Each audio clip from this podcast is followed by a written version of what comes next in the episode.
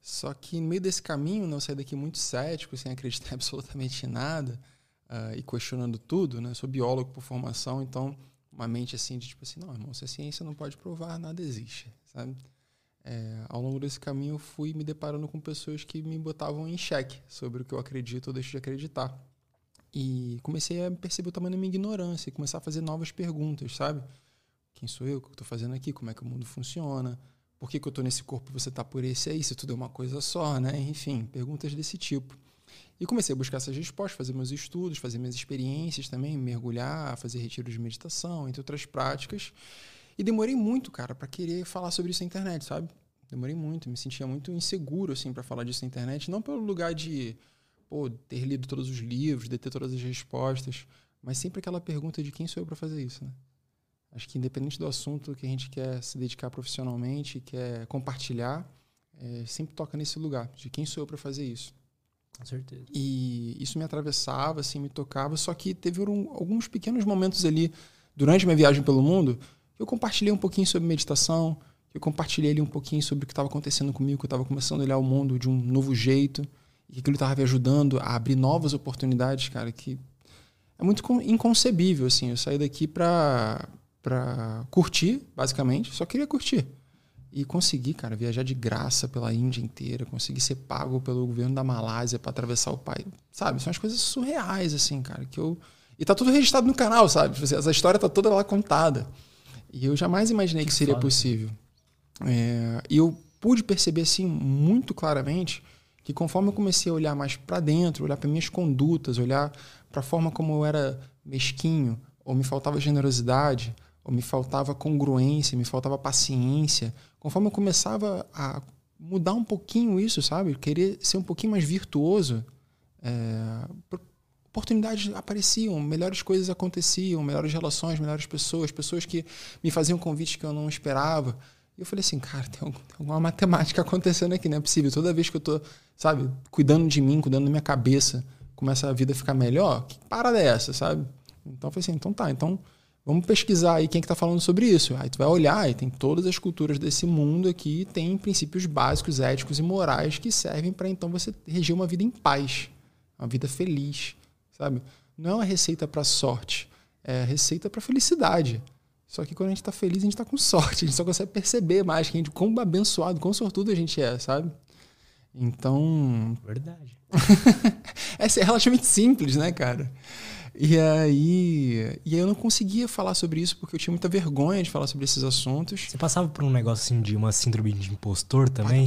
Ah, total, total, assim, e sincero, sinceramente assim, é, eventualmente ainda, ainda me toca em algum lugar e, e aí eu tenho que fazer meus trabalhinhos internos também para tirar essas, essas camadas, esses medos, essas inseguranças, sabe? É, é uma coisa constante, assim, né? Acho que que a gente nunca sabe o suficiente, né? Sempre saber mais. E eu venho percebendo, cara, que quanto mais a gente quer saber, quanto mais a gente sabe, quanto mais pergunta a gente faz, quanto mais livro a gente lê, a gente fica armado, né? Tipo, a gente tem aqui todas as, as armas do conhecimento, aqui todas as respostas. E isso até às vezes dificulta a gente a estar tá vulnerável e, e, e se conectando com uma pessoa, só se conectando com uma pessoa, sabe? Ser humano com outra pessoa, no lugar de ter respostas para outra pessoa sabe? Então é uma coisa assim que eu vejo que quanto mais eu me iniciei do saber, muitas vezes eu me isolei de pessoas, assim. Eu ficava muito arrogante ou até é, até é, nem arrogante, mas até agressivo, no lugar de querer sustentar o que sabe, sabe?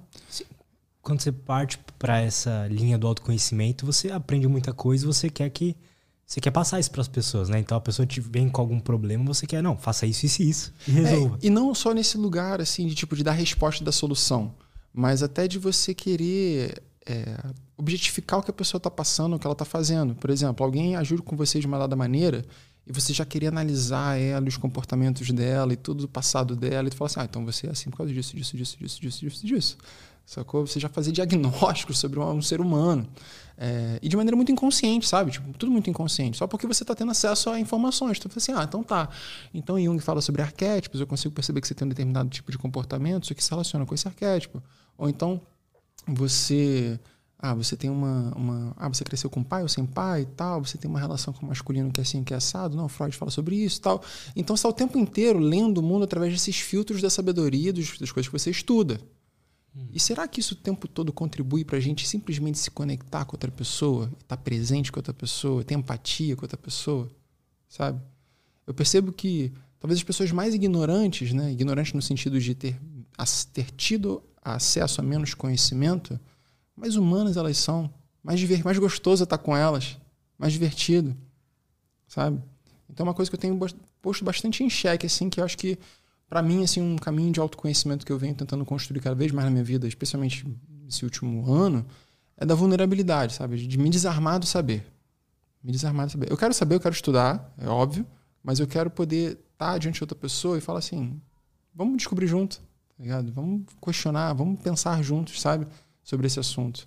Eu acho que isso tem funcionado bastante para mim para eu criar relações mais sólidas com as pessoas. E isso me ajuda a me conhecer melhor. Com relações mais sólidas, mais apoio, mais amparo eu tenho para me conhecer melhor.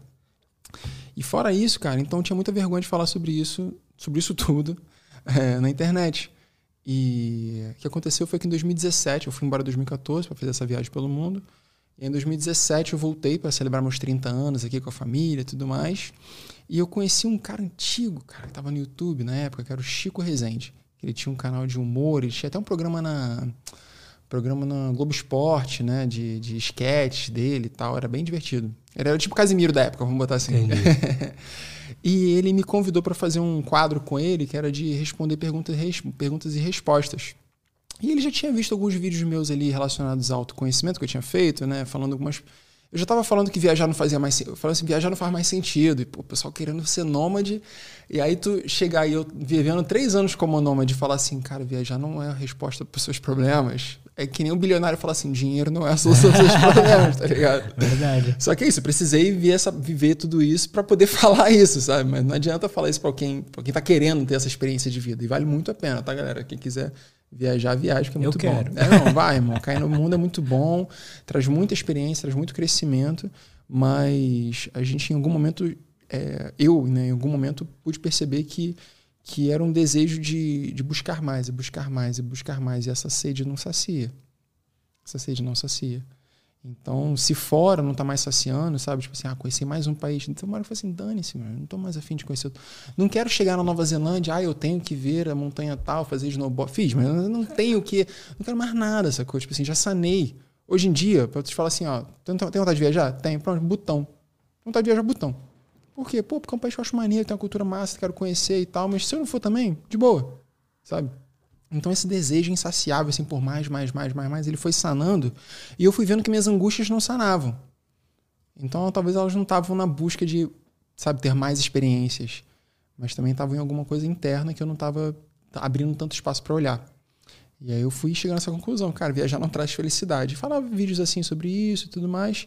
E ele me convidou para fazer um, um, quadro com ele que era um podcast da época, né? Que era os vídeos de respondendo pergunta, Total, coisa era um podcast da época. Exato, isso era 2017.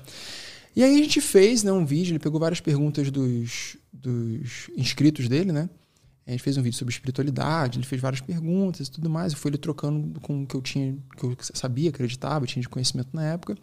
Quando terminou a, o papo, a gente sentou assim no sofá, ele pediu uma pizza lá e tal, e eu tava assim, tinha acabado de voltar na minha viagem de três anos, eu tava, como eu falo assim, eu tava mongezinho, sabe? Tipo assim, hoje eu não tô mais não, mas eu tava naquela época, eu tava dois anos vegetariano, um ano sem beber, pô, sem consumir nada de nenhum tipo de substância, nem nada, tipo, bem retinho, assim, meditando todo santo dia e tal. Você tava se sentindo como? Sereno. Bem mais sereno do que eu sou hoje, assim. Hoje eu sou mais. Mas, mas era. Mas também tinha um grau de soberba também. Então era uma coisa que me atravessava bastante, assim, de eu achar que eu tava mais, mais íntegro. Total. e aí ele chegou para mim e falou assim: Cadu, pô, quero aproveitar aqui, cara, fazer umas perguntas que são pessoais, assim, né? Eu falei, faz aí. Ele, cara, o que, que, você, que, que você acha que acontece? O que, que, que você acha que acontece depois que a gente morre? Eu, Eita. Eu falei, ah, eu acho que acontece isso. isso. Eu vou começar a falar. Ele, cara, mas, tá, mas por que, que a gente nasceu então?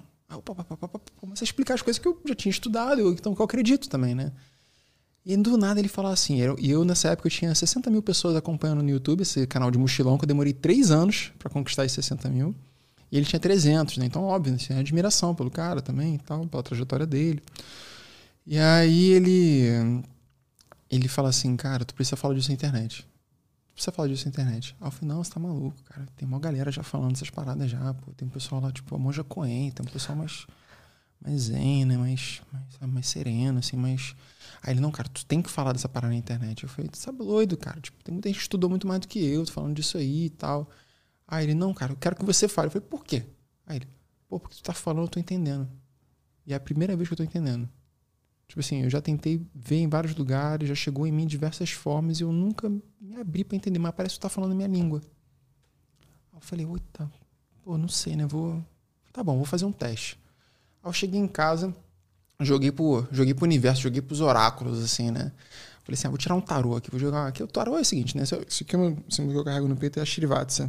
Que é, é, é o nó do infinito, né? Uma, um símbolo que representa dentre várias coisas, a sabedoria búdica, né, um símbolo do budismo tibetano, fala também sobre a interconectividade do todo. O conceito de que tudo está interligado, tudo é uma grande malha. E aí eu falei assim, bom, se tudo é uma coisa só, se tudo está interconectado, tudo é uma grande malha, se eu estou aqui tirando um baralho que tem 81 cartas e sai essa carta aqui nesse momento, é porque estava na hora de eu ver essa mensagem aqui. Esse é o meu princípio, uma coisa bem básica. Está na hora de eu ver esse negócio aqui. E aí saquei uma carta ali, e saiu uma carta falando justamente sobre minha dúvida. Que era. Engraçado que a carta. Eu falei assim: e aí, faço um vídeo ou não faço?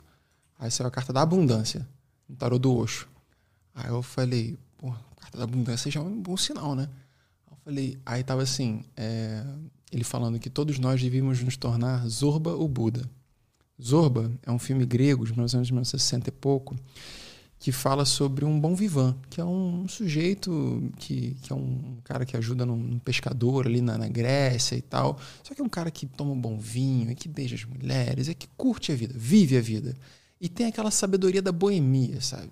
Você vai lá no Rio de Janeiro, cara. Oi, tá aqui, vai sentar ali com, com o coroa ali que tá tocando a bossa nova no, no, no final da tarde. Uhum. Senta pra trocar ideia com ele. Ver se ele, quanta sabedoria que ele não tem. E ele não leu um sutra de Buda. Entendeu? Então ele tinha essa sabedoria, sabedoria da vida vivida. Enquanto que Buda é, também tem a sabedoria da vida vivida, mas tem a busca ativa pela sabedoria, o mergulho interno, as práticas que então revelam a essência do ser. E, e ele falou assim: a gente precisa se tornar a união desses dois polos. E isso é um caminho de vida que permite que a gente possa viver a vida e, e ter a dádiva que é, cara, habitar um corpo, sentir a vida, sentir, sentir sabores, prazeres, ver cores, sabe? Interpretar o mundo à nossa volta, que é uma experiência incrível, surreal que a gente tem a oportunidade de ter.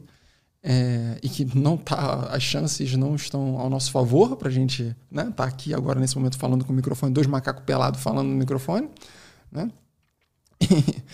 e, e ao mesmo tempo ter essa sabedoria de buscar conhecimento no silêncio dentro da gente, sabe? Porque é de onde tudo veio, tudo veio do vazio. E aí, quando ele, eu li essa carta, eu falei assim: pô, isso aqui faz sentido, me conecto com esse personagem aqui, interessante. Tá bom, vou fazer um vídeo.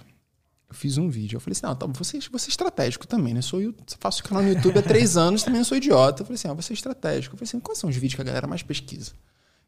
eu fui vendo nos canais de espiritualidade, assim, qual que a galera mais pesquisa? Ah, lei da atração, como manifestar dinheiro, babá, essas coisas. Assim, eu falei, tá bom, vou fazer um vídeo sobre essa parada, só que eu vou desmembrar o negócio num nível de profundidade que a galera vai ficar até tonta. Quem não é para falar sobre dinheiro, tá ligado? É para falar sobre ação e reação. Assim, quanto de congruência tem na sua vida? Quanto de boas virtudes tem na sua vida? O resto é só consequência, tá ligado? Você ter consciência que os seus atos estão o tempo inteiro manifestando o mundo à sua volta, 100% do tempo, isso é união. Isso é você se tornar parte do todo. Isso é yoga. Você entender que o mundo é um resultado de quem você é. Então, as boas relações, as boas oportunidades, é o resultado de como você está cuidando do seu mundo interno. E aí eu peguei fiz um vídeo, abri a câmera no dia seguinte, fiz um vídeo, ah, ler atração, aí comecei a falar assim, ó, primeiro, você precisa entender sobre polaridade, negativo, positivo, entender quando você está num lugar mais vicioso da mente, que você está se levando para um lugar de autodestruição, pensando que você precisa se proteger, que todo mundo é maléfico contra você e tudo mais, não, não. Ou então não, que você está trazendo uma, uma, visão próxima, uma visão virtuosa sobre a vida, né? que você pode confiar nas pessoas, que você deve se abrir e ser generoso com as pessoas e tal, tipo, uma visão caridosa com a vida. Fui discorrendo sobre esses assuntos, acabou que eu fiz um vídeo no improviso, sem texto, sem nada, de, sei lá, de quase 20, 20 e poucos minutos. Botei o vídeo no ar, até hoje, esse é o vídeo mais assistido do meu canal. Esse vídeo foi ao ar ali por volta de julho de 2017. Eu demorei três anos para o canal chegar a 60 mil pessoas. E só com esse vídeo, em um mês, ele saltou para 140 mil.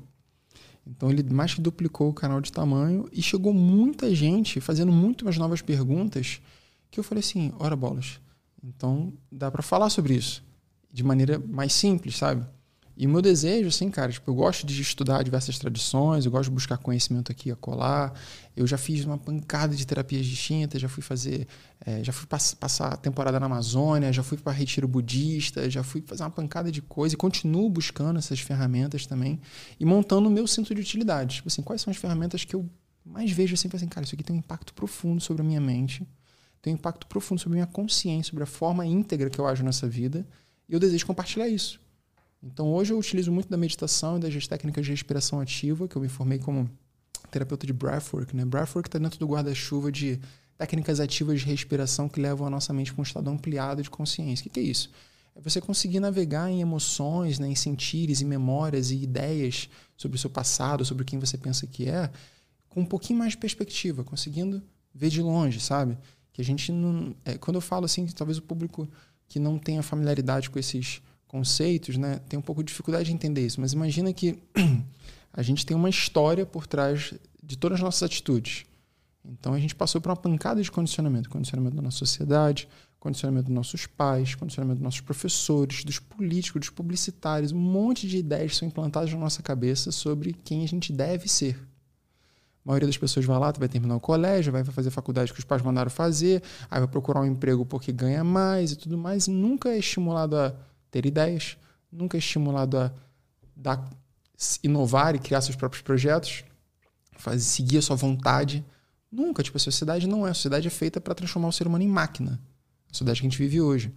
Então, é, a gente é adaptado dessa maneira. Então, quando a gente começa a, a, a, olhar assim que até meus comportamentos e a forma como eu lido com meus pais, a forma como eu lido com minhas companheiras, meus companheiros, é, também são condicionadas também e que me geram às vezes é, sofrimento, me geram conflitos, me geram infelicidade de fato, é, é preciso fazer um exercício para olhar para isso.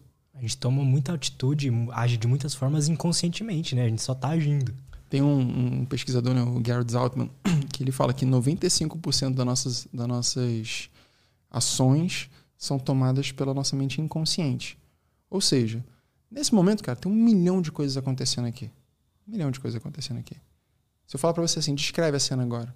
Você vai falar assim, ah, tô vendo um cara cabeludo na minha frente, com, com uns anel no dedo, com um microfone preto e tudo mais. Mas tem mais coisas acontecendo do que você é capaz de perceber.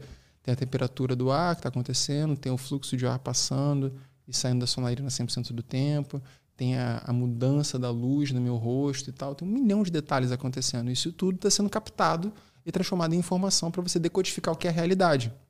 Só que ao mesmo tempo que isso está acontecendo para você ver uma coisa que é material, também está acontecendo para você, então, se conectar com os meus sentimentos, se conectar com, com, com quanto você pensa que, que o que eu estou falando é, é, sincero, é verdadeiro, vem de um lugar de coração aberto, de um lugar de ser vista. É coisa do gênero, sabe? Então, o tempo inteiro a gente está fazendo essas análises do mundo à nossa volta com base nos nossos condicionamentos. 100% do tempo. E pouquíssimo disso vem à tona para nossa consciência, para a gente se perceber fazendo, que é o que a meditação ajuda a tomar consciência. A meditação é a musculação para o cérebro, é a musculação para a atenção. A musculação para a atenção. Então você está lá o tempo todo, ó, recupere a atenção, recupere a atenção, recupere a atenção. A minha mente começou a voar, recupere a atenção. Tem muitas formas de fazer isso. Pode ser trazendo atenção para a respiração, pode ser trazendo atenção para as sensações no corpo. Um som um som, tudo aquilo que está aqui no presente. Então você está o tempo todo voltando para o presente, porque a atenção só acontece no presente, não acontece em outro lugar. Até quando a gente está pensando no futuro, a gente está aqui no presente projetando no futuro. Mas é a nossa atenção que está indo embora. Né? Então, como eu consigo malhar a minha atenção? Sabe? E como eu posso usar isso aqui no meu dia a dia para eu perceber que aquilo que você está falando, sentindo ou agindo me causa sensações esquisitas às vezes sensações, aperto na barriga, me causa um aperto no peito, me causa um, um pequeno desconforto físico e que eu não percebo. Só começo a contrair, contrair, contrair. Daqui a pouco eu estou aqui, tipo, agindo com raiva, agindo com intensidade, agindo com, com ímpetos para cima de você e eu nem vi isso começar. Entendeu? E isso é o que acontece boa parte do tempo nas nossas relações que são conflituosas. Você acha que essa sensibilidade que vem depois que você passa um tempo meditando, né, tentando melhorar nesse caminho, a sensibilidade que você tem ao conversar com alguém, entender o que ela está sentindo e tudo mais, isso é de estar mais focado? É isso? São duas coisas. Uma é de estar tá mais focado e outra de estar tá mais sensível. Então imagina assim, até o símbolo do, do Yin Yang ali, né? Como se fosse essa, esse aspecto. É, olha que interessante, como se fosse esse aspecto Yin e Yang mesmo da atenção. Que é a qualidade ativa e, ativa e perceptiva e passiva e receptiva. Sabe? O quanto eu percebo que é a minha atenção que está sendo dada, o meu foco está sendo dado, e o quanto eu recebo, que é a minha sensibilidade que está sendo aflorada. E é isso, cara, é, é, é, uma conexão com o próprio corpo. E, tem, e até nisso a gente teve, teve condicionamentos também, que são as nossas couraças. Essas couraças, né, quem traz esse conceito é o William Reich, né, que é um terapeuta corporal. Primeiro cara, assim. é, tá chegando. Efe, efeitos. Se esconde cara. É... O Reich, ele foi discípulo de Freud ali na década de 20, 30, naquela época. Então ele estudava com ele. E, e ele percebia que o, o, Freud fazia análises ali da mente das pessoas e utilizava muito a livre associação, da fala, para que as pessoas então pudessem acessar seus traumas e falar sobre aquilo que elas precisavam revelar. E ele ia analisando a mente, as circunstâncias psíquicas daquelas pessoas através desse trabalho. Só que ele percebia que existiam padrões comportamentais, físicos, ou então, seja de físicos, de anatômicos mesmo, ou até de, de movimento nessas pessoas que eram padrões, assim. Então, assim, ah, todo mundo que tinha um grau de de histeria, né, que é o que eles chamavam naquela época, ah, tinha uma determinada inquietação, assim, uma determinada agitação. Todo mundo que tinha um grau depressivo tinha uma dada postura corporal. Tudo isso. Ele começou a perceber que tinha um padrão. E ele trouxe essa conversa para tona. Ele falou assim: ah, não, você não sabe de nada e tal. Ele falou assim: não, então vou buscar meu caminho aqui. E ele foi, então, sair da academia de Freud, foi buscar fazer os estudos dele, levando em consideração o corpo, a ferramenta corpo para entender a mente, que é o que o yoga faz. Então, o yoga né, é o caminho do corpo para a união da mente. Então, cara, esses dias eu tive uma reflexão que eu falei assim, cara, isso é interessante. Conversei com uns amigos professores de yoga e falei assim, caraca, é isso mesmo. É, aquelas posturas que tu lá, fazer a postura da árvore, aí tá, equilíbrio. Sabe? Como a sua mente lida com a necessidade de equilíbrio? Como a sua mente lida com as pressões e contrações? Como a sua mente lida com a falta de controle, com o medo de ficar de cabeça para baixo? Como a sua mente lida com essas situações? Porque a vida apresenta isso para você da mesma forma. Usando o seu corpo para colocar a sua mente num estado que a vida lhe apresenta e desenvolvendo capacidade de estar atento e receptivo para essas experiências que a vida também proporciona. Então você ativamente escolhe ah, se acontecer, se contrair todo lá e tal, para você lidar com esses desconfortos e criar uma, uma capacidade de aceitação desse desconforto, com a plena consciência de que ele também passa. Cara, isso é muito interessante. e então, é, existem muitas ferramentas para a gente entender a mente, sabe? E isso que eu falo assim, cara, o ser humano é incrível, né? A, a, a espécie humana né? desenvolveu ao longo da humanidade, ao longo da história da humanidade, desenvolveu várias formas distintas de transcender, de conectar com coisas que vão além do óbvio, sabe? E sociedades distintas, em tempos distintos, em momentos distintos da história, criaram ferramentas diferentes, desde o uso de plantas medicinais, até comer cogumelo, até sentar no escuro e meditar, até os povos, povos da americano, por exemplo, que fazem a dança do sol. Já viu esse negócio? Se, se prender com os ganchos pelo peito embaixo de uma árvore. Sabe aquela galera ficar pendurada? Já viu esse negócio? Não. O pessoal ficar pendurado assim. Hoje em dia tem um pessoal até mais rock and roll assim que faz isso também de se prender igual um, um, um, um gancho de, de, açougue mesmo, sabe? É, com esses ganchos, por sinal, gancho de açougue. Então, os indígenas nativo-americanos, não sei se é o povo Lakota, Sioux, enfim, naquela região ali do sul, eles se penduraram e ficaram embaixo de uma árvore durante dias em jejum, rezando para os deuses deles, é, para as entidades né, da natureza deles, é, nesse extremo contato com a dor. E a dor e esse sofrimento né, sendo um, um, um portal de entrega e de rendição da mente.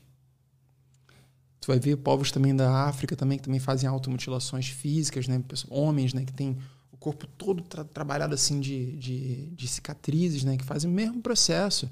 O Maori que também faz... Passei um tempo lá no curso Maori também. O Maori também faz suas tatuagens e tal. Muitos caminhos distintos para chegar no mesmo lugar.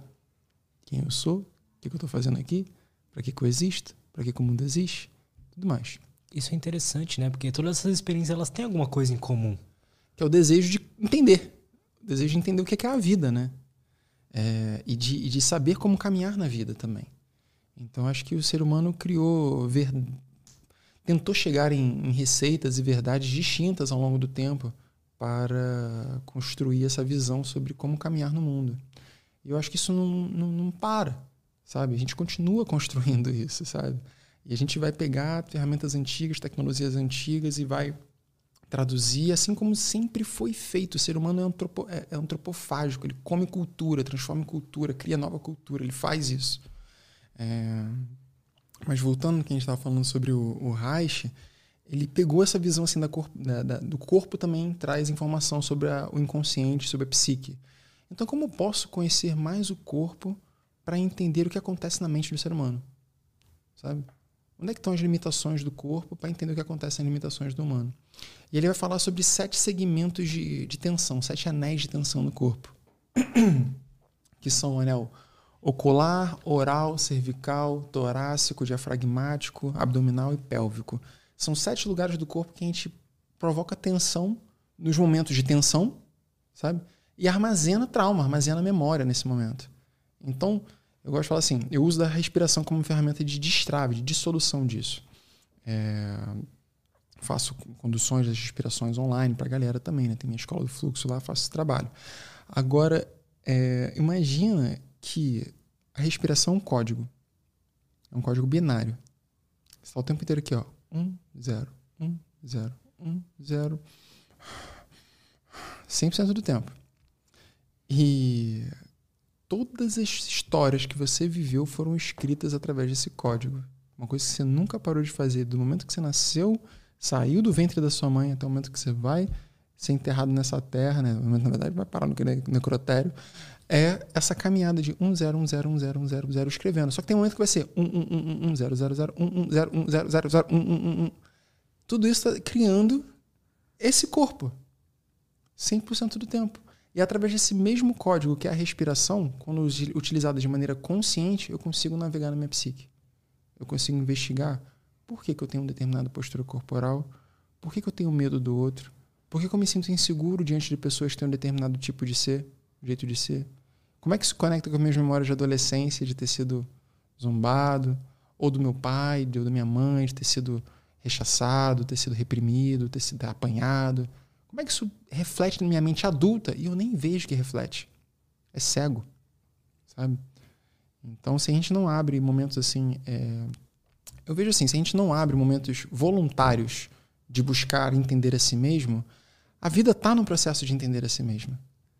E, e ela vai te colocar em situações para você entender quem você é.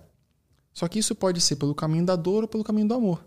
Se for pelo caminho do amor, você está aberto e, e, tipo assim, querendo, querendo crescer, querendo desabrochar, querendo romper as barreiras. Se for pelo caminho da dor, vai ser pela contração, vai ser pela compressão.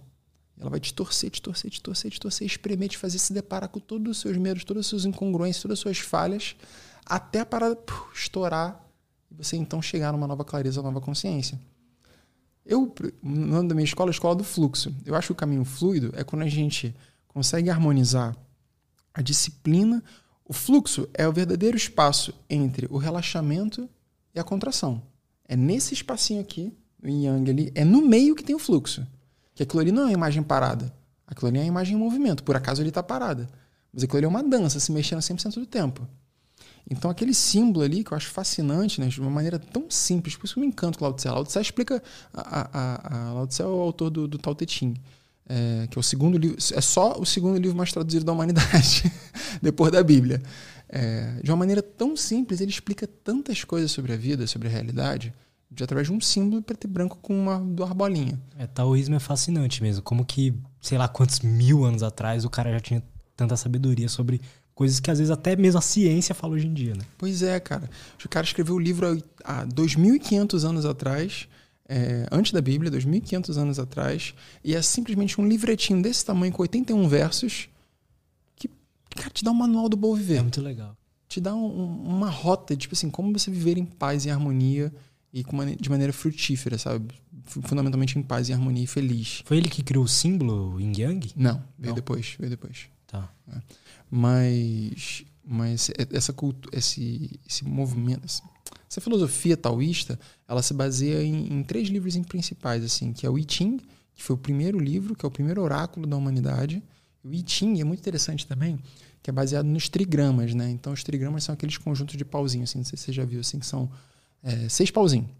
Aí tem pauzinho cortadinho, ou pauzinho retinho, aí forma assim um símbolozinho de três, de três linhas, sabe? Três linhas ou três linhas cortadas. Acho que eu já vi. Seis linhas, né? Ou três linhas inteiras ou cortadas, enfim, vão, vão alternando.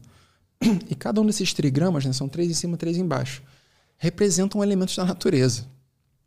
Aí, tipo, ah, tracinho, tracinho, tracinho cortado significa trovão. Ou tracinho cortado, tracinho cortado, tracinho reto significa montanha. E aí lá atrás, não sei quantos milhares de anos atrás, na época que a China ainda era só camponeses e tudo mais, alguns sábios lá daquela época falaram assim: olha só, toda vez que cai raio na montanha, essas coisas que acontecem. Eles começam a criar um oráculo da natureza. De ver os elementos da natureza trazendo mensagens sobre a vida.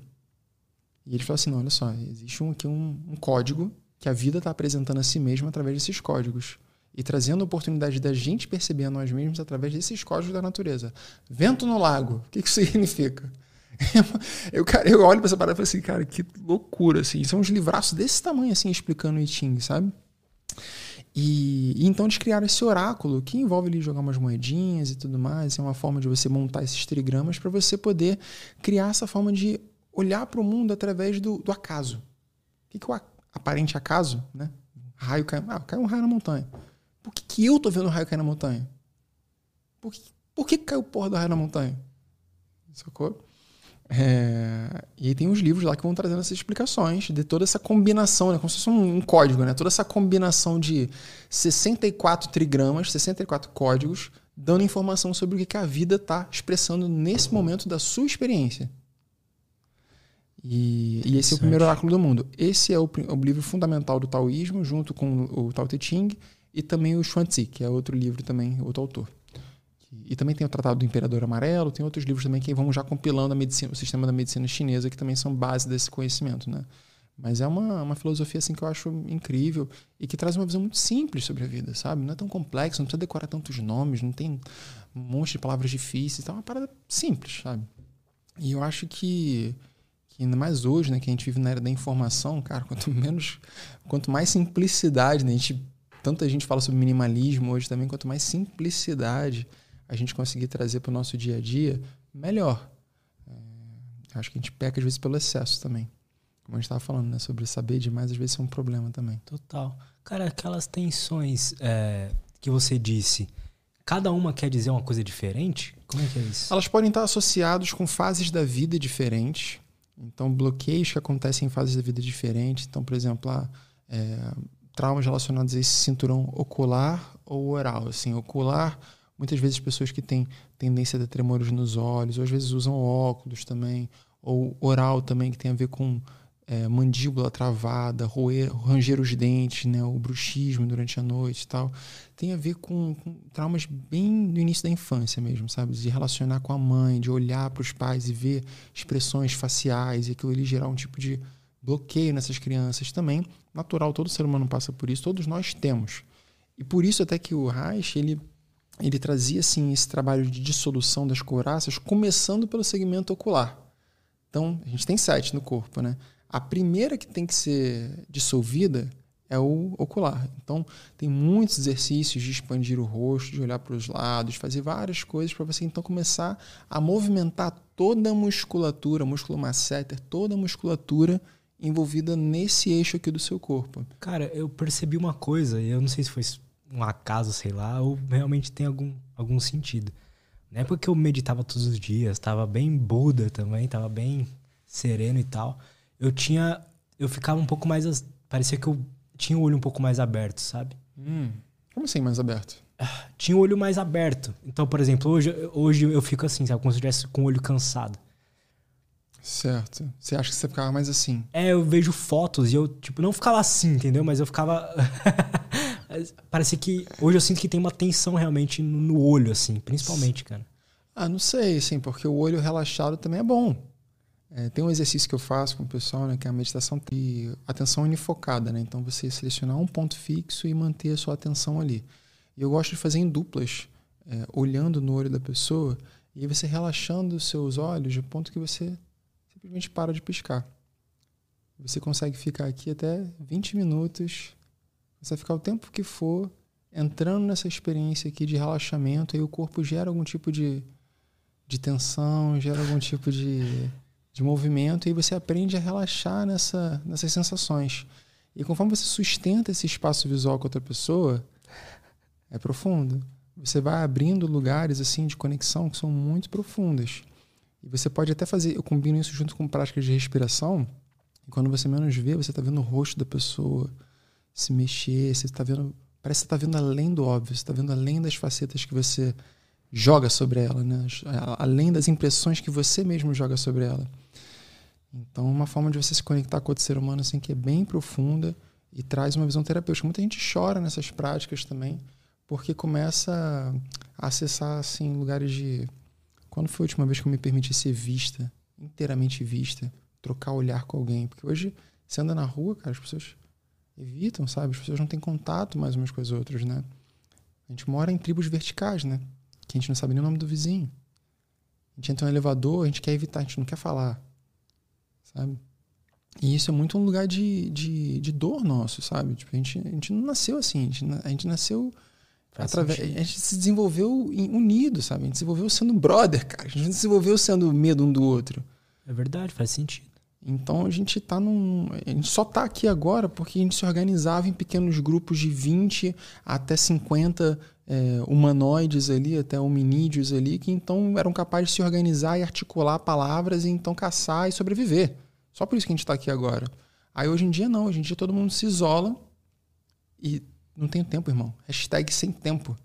para abrir uma conversa com um estranho, sabe? E isso é um, é um lugar de dor muito profundo, assim, para a maioria das pessoas hoje, a solitude, a falta de pertencimento. Que a gente quer pertencer. E e é um lugar assim que demora muitas vezes a pessoa conseguir tomar consciência que é isso que está afligindo a vida dela, sabe? Que é essa falta de senso de pertencimento, de se sentir sozinha, de se sentir desamparado fundamentalmente. Só que aí tem uma, uma magia aí também, que é o seguinte, que por mais que a gente tenha egrégoras, né, monte grupos que nos dê amparo, que a gente possa ser inteiramente a gente, livre do medo do julgamento, livre do medo de, de que vão pensar de mim, de como eu sou, será que eu sou adequado aqui ou não? Que perceba assim, ó, é, a gente só começa a escolher nossos amigos, por exemplo, quando a gente está adulto, cara. Sacou? Até tu chegar à vida adulta, tu não escolheu teus amigos. Teus amigos são fruto do acaso. Então tu foi para a escola, tu se relacionou ali com aquelas pessoas, e aquelas pessoas ali começam a fazer parte da tua vida, constroem, co-criam com você a sua psique, influenciam na sua mente, nos seus comportamentos. E aí depois, na vida adulta, se pá, você começa a se abrir para conhecer novas pessoas, faz um hobby novo e tal, e outras pessoas, outras egrégoras começam a entrar para sua vida, e você escolhe quem vai visitar a tua casa. Quem que você vai chamar para um jantar na tua casa? E aí você começa a ter um, um novo ciclo né, de, de, de, identidade, vamos botar assim. É, e tem momentos, cara, que o ser humano se toca, se ele se sente adequado e pertencente àquele grupo, sim ou não. Então, muitas vezes na adolescência a gente se sente ah, o diferentão, ou então, tipo, ou a gente é do grupo do popular, ou então a gente não é. A gente é o avulso. É, ou a gente passa por esse momento, ou então a gente chega na vida adulta e a gente vai fazer amizade com o pessoal do trabalho, mas ainda assim pode acontecer de a gente não se sentir inteiramente pertencente àquele espaço, aquelas pessoas, aquelas ideias, aquelas trocas. E o que acontece muitas vezes, as pessoas começam a falar assim, não, mas eu não tenho o que fazer. E entram em processos mais depressivos, ou então é, metem o louco, caem no mundo, vão buscar a sua verdade, ou então buscam terapia, ou então buscam um processo de autoconhecimento. Sabe, vão buscar uma religião, alguma coisa, vão procurar alguma coisa. Tipo assim, cara, aqui não é meu lugar, onde que é então? Onde que é meu lugar? E eu acho que a grande magia é quando a gente começa a entender que o, lugar, o nosso lugar é dentro. E demora pra gente perceber isso que é dentro. E, e eu sei que pro cético, né, e galera, tipo, eu gosto de falar, sei que tem uma galera assistindo assim, cara, eu já fui muito cético, sabe, de não acreditar absolutamente nada do que eu tô te falando. É, assim, ah, mas olhar para dentro, né? Eu sei que eu chego para as pessoas hoje e falo assim, cara, você tem que sentir mais. Sentir o quê? O que é pra sentir? Eu tô aqui, tá, tô sentindo. A madeira que é pra sentir? Não, essa frase não faz sentido, sabe? Na cabeça da maioria das pessoas. Porque a gente está muito desconectado desse corpo. Quando eu falo assim, desconectado desse corpo, é você, quanto prazer você consegue sentir nesse corpo? Quantas sensações você consegue sentir nesse corpo? O quanto esse corpo está aberto, o quão profunda a sua respiração, o quanto esse corpo está aberto para interagir com outro ser humano e não se sentir ameaçado por outro ser humano. Sabe? Então, a gente se abrir assim para esse lugar que a gente está falando, né? da atenção misturada com a receptividade e com o sentir, a gente hoje, a nossa cultura fala muito sobre produtividade, foco, um milhão de receitas mágicas para você desenvolver a sua atenção. Eu vejo poucas falando sobre desenvolver a sensibilidade, é a sua capacidade de perceber o mundo de maneira intuitiva, porque o mundo está falando com você 100% do tempo, através das pessoas, através das expressões, através do raio caindo em cima do lago e está acontecendo 100% do tempo, e você só não percebe. Quando você falou da sua meditação ter desenvolvido a sua atenção, você amplia a sua sensibilidade também. Isso é, vem junto. É, é, isso que eu. Que, assim, a minha maior dúvida, e eu acho que é a coisa que eu mais sinto falta de ter uma rotina de meditação mesmo e de autoconhecimento mesmo, sabe?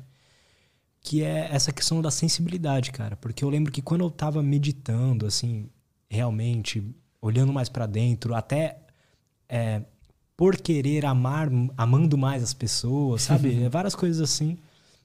É, estando mais aberto e tudo mais. Eu, eu tenho, tipo assim, conver, às vezes eu conversava com a minha namorada e eu sentia coisas é, e dava uma resposta ela começava a chorar, entendeu? Assim, de como se, nossa, faz tudo sentido. Eu conseguia entender mais o que as pessoas estavam passando, entende? Foi isso que eu era totalmente cético também. Eu comecei a meditar porque um cientista falou que era bom. é, o que é ótimo. Pois é. é. Ótimo, aí eu falei, tá, então vou começar a meditar. Aí eu comecei, aí eu comecei a ter experiências transcendentais. aí eu, porra, o que, que eu faço, entendeu? E essa sensibilidade, cara, é, é como você sabe, eu sempre quero sentir isso de novo. Sim, cara. Como que você vê isso? Como a gente desenvolve essa sensibilidade? Cara? Meditando é uma bela ferramenta, assim, é a mais simples, né? Que é desenvolvendo a atenção sobre o momento presente. Então, assim, um exercício simples que qualquer pessoa pode fazer, cara de olho aberto mesmo, né? Para quem tem essa dificuldade, porque assim, quem a gente meditar de olho fechado é maravilhoso, é o que eu faço, mas você vai abrir espaço para suas inquietudes virem à tona. Então, tudo aquilo, todas as suas angústias, o e-mail que você esqueceu, as inquietudes mais simples, os e-mails que você esqueceu de mandar, que o WhatsApp que você não respondeu, começa, tipo, começa a vir à tona, que é as suas ansiedades. E se você atravessa isso, sabe, tipo assim, tá bom, tipo, beleza, tem que fazer isso, mas não vai ser agora. Deixa embora a mente vai trazer outra coisa. Aí daqui a pouco outra coisa. Daqui a pouco outra coisa. Aí dependendo do tempo e da quantidade de prática que você tem, daqui a pouco tá vindo essas inquietudes mais antigas. Imagina que é uma fogueira. E a tua consciência, a tua atenção está queimando a lenha. A lenha é tudo aquilo que você botou ali que atrapalha a sua pura chama de consciência, a sua atenção, de estar tá, tipo, queimando no seu pleno vigor. Sabe? Então tu botou ali coisas é, é, não sei nem se essa analogia da lenha faz sentido agora. Tipo, esse, essa analogia eu não tô. Não, acho que eu me confundi agora. Eu pensei, é mar lenha, mar fogo. Mas atenção. Acontece. Mas assim, imagina que você botou, sei lá, pedra. Pedra com lenha. E você tem que remover e deixar só o diabo da lenha, cara. Deixa só a chama acontecer mesmo, dá atenção, dessa consciência mesmo, que é aquilo que a consciência é aquilo que tem ciência, é aquilo que percebe. Ter consciência é ter ciência. É, ter, é perceber. Agora, nesse momento, eu percebo uma sala, percebo você e tudo mais e tal. Isso é a consciência, né? aquilo que está aqui. É aquilo que está aqui por trás desses olhos, olhando para o mundo à sua volta, e que eu acho que é um eu, que eu acho que é Carlos. Isso é só um pedaço do que é, do que é de fato que está aqui, né? É, assim, é um, abre, abre um, um assunto, abre um assunto profundo aqui para a gente falar. Mas quando a gente abre esse trabalho de investigar a si mesmo, trazendo a atenção para dentro, tudo aquilo que gera inquietação na gente começa a vir para cima, começa a borbulhar. E vai começar pelas coisas mais simples, mais corriqueiras, mais próximas né, desse momento presente. Então, as coisas que estão acontecendo agora, que você esqueceu de fazer, por exemplo. E daqui a pouco começam a vir coisas mais antigas, mais profundas, mais complexas, mais duras de se olhar. E por isso que gera tanta inquietação Ficar uma hora meditando sem parar, sem se mexer, por exemplo, é uma prática muito avançada, é uma prática difícil para boa parte das pessoas. Só que nesse trabalho, cara, vai chegar ali no minuto 40, assim, meu Deus do céu, o que eu tô fazendo na minha vida? Para que eu tô fazendo isso e tal? É ali que começa a vir o, começa a vir o joio do trigo. Sacou? É ali que começa a vir a parte mais transformadora. Cara, eu já fiz duas vezes um retiro chamado Vipassana. Já ouviu falar? Já fez? Eu ouvi falar, mas eu não lembro como é que funciona, eu nunca fiz. O Vipassana é um retiro de meditação que é de uma tradição budista, que ele envolve 10 dias em silêncio, 12 dias dentro do retiro, e 10 dias em silêncio assim, você não pode falar com ninguém, você não pode olhar nos olhos das pessoas, você não pode interagir com ninguém, você come só uma frutinha no café da manhã. Não, você tem um café da manhã legalzinho, almoço e pronto, não come mais nada durante o dia. E você faz 10 horas de meditação por dia. 10 horas de meditação por dia. Vai ser 10 horas do seu dia que você vai sentar e você vai ficar sem se mexer, só com atenção na sua respiração. Os três primeiros dias, eles vão passar uma técnica de meditação que eles chamam de anapana, que é uma técnica de você fazer somente concentrar sua atenção na sensação do ar tocando aqui, nesse bucinho aqui, ó. Então assim, pô, eu tô 100% do tempo respirando. E todo momento que eu tô respirando, o ar entra, ele passa aqui, entra na minha narina, ele sai daqui, ele passa aqui nesse bucinho de novo, 100% do tempo. Só que eu não estou percebendo, eu não estou tendo ciência disso. E eu desenvolvo minha atenção para olhar para isso. Para quê? Para poder ter um espaço bem minúsculo, uma coisa bem sutil. E poder trazer minha atenção para o sutil. E isso, cara, é três dias de amolação do machado. Três dias se preparando. Para então, no quarto dia, você começar a fazer a técnica de vipassana, de fato, que é uma técnica de varredura corporal, que eu não posso ensinar, tipo, pedem para não ensinar, é uma coisa que deve fazer na prática lá. Mas é uma técnica de varredura corporal que você então vai começar a investigar essas tensões que eu falei no corpo. Como eu falei, são muitas ferramentas para chegar no mesmo lugar. Então tem várias formas de a gente liberar esse anéis de tensão, inclusive sentado, parado, sem se mexer, meditando. Só usando da mente. Para você perceber que toda vez que eu estou aqui, quando, toda vez que eu estou aqui, e já passou tipo 40 minutos de meditação e eu não sei, porque eu estou de olho fechado. Tempo não existe nesse momento. Eu tô aqui 40 minutos de meditação, daqui a pouco começa a dar uma fisgada na virilha que, meu Deus do céu, o que eu tô fazendo aqui? Eu vou abrir o olho, vou dar na cara desse monge, eu vou sair correndo. Dá muita raiva. Tipo assim, tu vai sentir todas essas emoções difíceis, sabe? Raiva, angústia, desespero, medo. Tu vai sentir todas essas coisas durante esses, esses 10 dias, sabe? Tudo isso começa a vir à tona e te ajudar a olhar para isso. Te ajudar para os momentos onde isso começou a se originar. E que marcas que deixaram na sua mente. Como a gente pode usar essas emoções para aquilo que elas servem. A raiva, por exemplo, é, uma, é um sentimento de ação, cara. Sem raiva não existe movimento. Sem raiva, e a raiva é um. Imagina assim: o corpo ele foi, é uma máquina do sentir. O corpo é uma máquina de sensações. E aí as sensações têm um espectro. Igual a temperatura tem um espectro de frio e calor. Sensações têm um espectro de dor prazer. E, e a gente pode navegar da raiva entre a frustração, tipo incômodo, ou o ódio mortal. E uma coisa vai me levar tipo, a, a querer mudar alguma coisa. Por exemplo, aquele móvel tá fora de lugar. Isso é raiva. Esse aquele móvel tinha que estar tá mais reto. Por que deixou aquele móvel daquele jeito? Já, já é um pouquinho mais de raiva. Esse aqui foi puto que botou o móvel daquele jeito ali. Quem foi que não limpou aquela parada ali? Sabe? Tem um grau de profundidade até chegar e falar assim, vou dar um soco na cara de quem botou aquele móvel daquele jeito. Verdade. Então, a gente começa a olhar para todos esses sentimentos e como eles trabalham dentro da gente, somente navegando a nossa mente através do corpo e me permitindo dar espaço para eu sentir o corpo. Sentir, como eu falei, a necessidade do, de aprofundar o sentir. Isso que você falou que você sentiu com a sua namorada, isso é muito especial, cara. E, e para muita gente, assim, é, muita gente faz isso muito inconscientemente e muita gente demora muito para conseguir fazer isso de maneira consciente, que é o quê? Sentir o outro, cara. Sentir o outro. Empatia. O quão profunda é a sua empatia?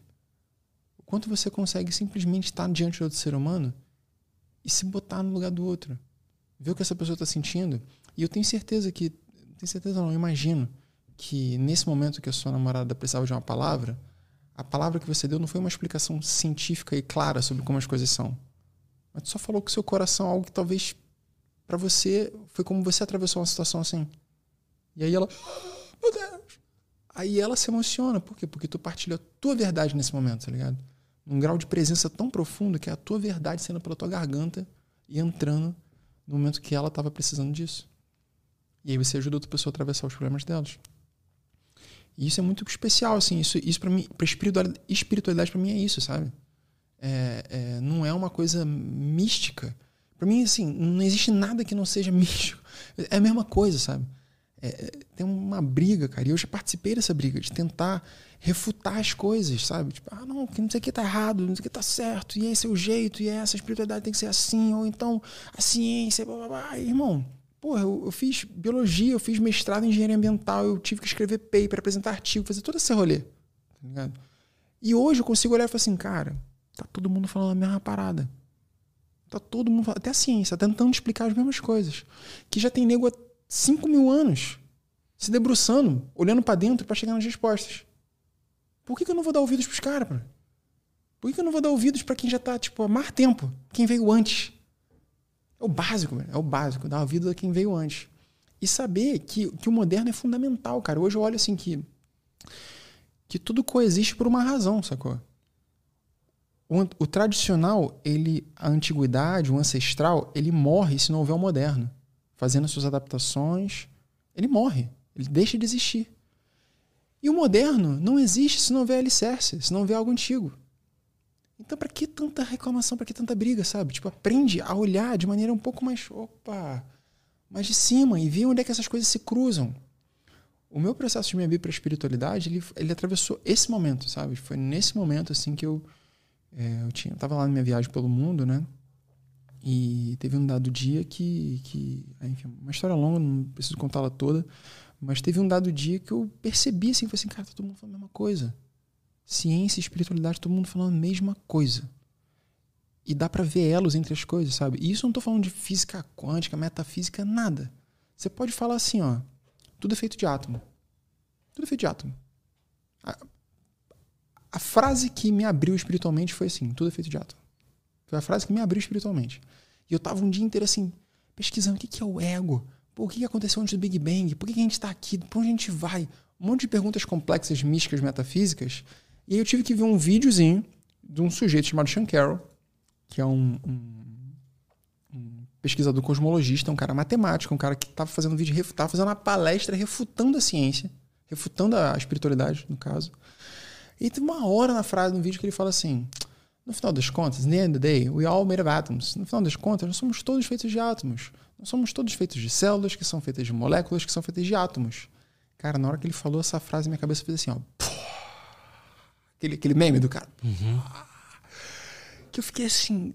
Cara, eu aprendi isso no colégio. Todo mundo aprendeu isso no colégio. A realidade é feita da tabela periódica. Você é feito de carbono, nitrogênio, hidrogênio, né? É, magnésio, zinco. Eu também sou feito dessa mesma coisa. E a gente também aprendeu no colégio, não estou falando de física quântica, não, estou falando de física newtoniana a gente também aprendeu no colégio que átomo é próton com elétron, com, com, com os nêutrons ali rodando em infinita velocidade, criando laços entre eles, né? Fazendo os anéis ali, tal, tal, tal. Salto, aquele salto de elétron, aquela coisa, aqueles cálculo maluco que a gente tinha que fazer na aula de química. A gente aprendeu que o mundo é feito daquilo, sabe? E se o mundo é tudo feito disso, é tudo a mesma coisa. Tipo assim, você é feito de carbono, de nitrogênio, e tudo isso é feito de próton. Você é feito de próton. Eu também sou feito de próton e elétron. Então a gente é a mesma coisa. E se a gente é a mesma coisa, por que, que eu estou aqui por trás desses olhos e você está aí por trás dos seus? Por quê? O que, que faz a gente diferente? O que, que é essa experiência de, de existir? O que é? O que sou eu? Quem sou eu? Essas perguntas começam a se abrir.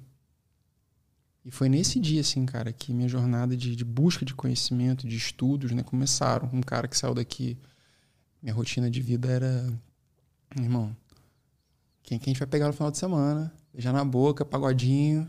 Era isso, minha vida era isso, tá ligado? Todo final de semana. Curtição, sacou? E trabalho, e construir grana, que fosse. E eu falo assim, caraca, tem mais coisa acontecendo. Tem muito mais coisa acontecendo. Eu sou ignorante. E se eu sou ignorante, primeiro tenho que me reconhecer ignorante, então me botar no lugar de, tipo assim, então quero aprender. Com quem que eu posso aprender? Pô, tem muita gente falando disso já há muito tempo, né? Vamos olhar. Vamos olhar lá um pouquinho no budismo, vamos olhar um pouquinho no, no tantra, vamos olhar um pouquinho no taoísmo. Até, tipo assim, namora um pouquinho as coisas, sabe? Até você falar assim, não, esse caminho aqui conecta mais comigo. Não é que é verdade absoluta. Mas traz um ferramental que conecta mais comigo. Não é verdade absoluta. Isso é muito importante para ficar para as pessoas, porque. Existe uma religião verdade absoluta? Não, acho que não. Uma porque prática? são tentativas, cara. Para mim, são tentativas de entender o que é o mundo, o que é a vida, quem sou eu. Tentativas de entender quem sou eu. E, e para mim, assim, né, esse quem sou eu, né? Chegamos no assunto.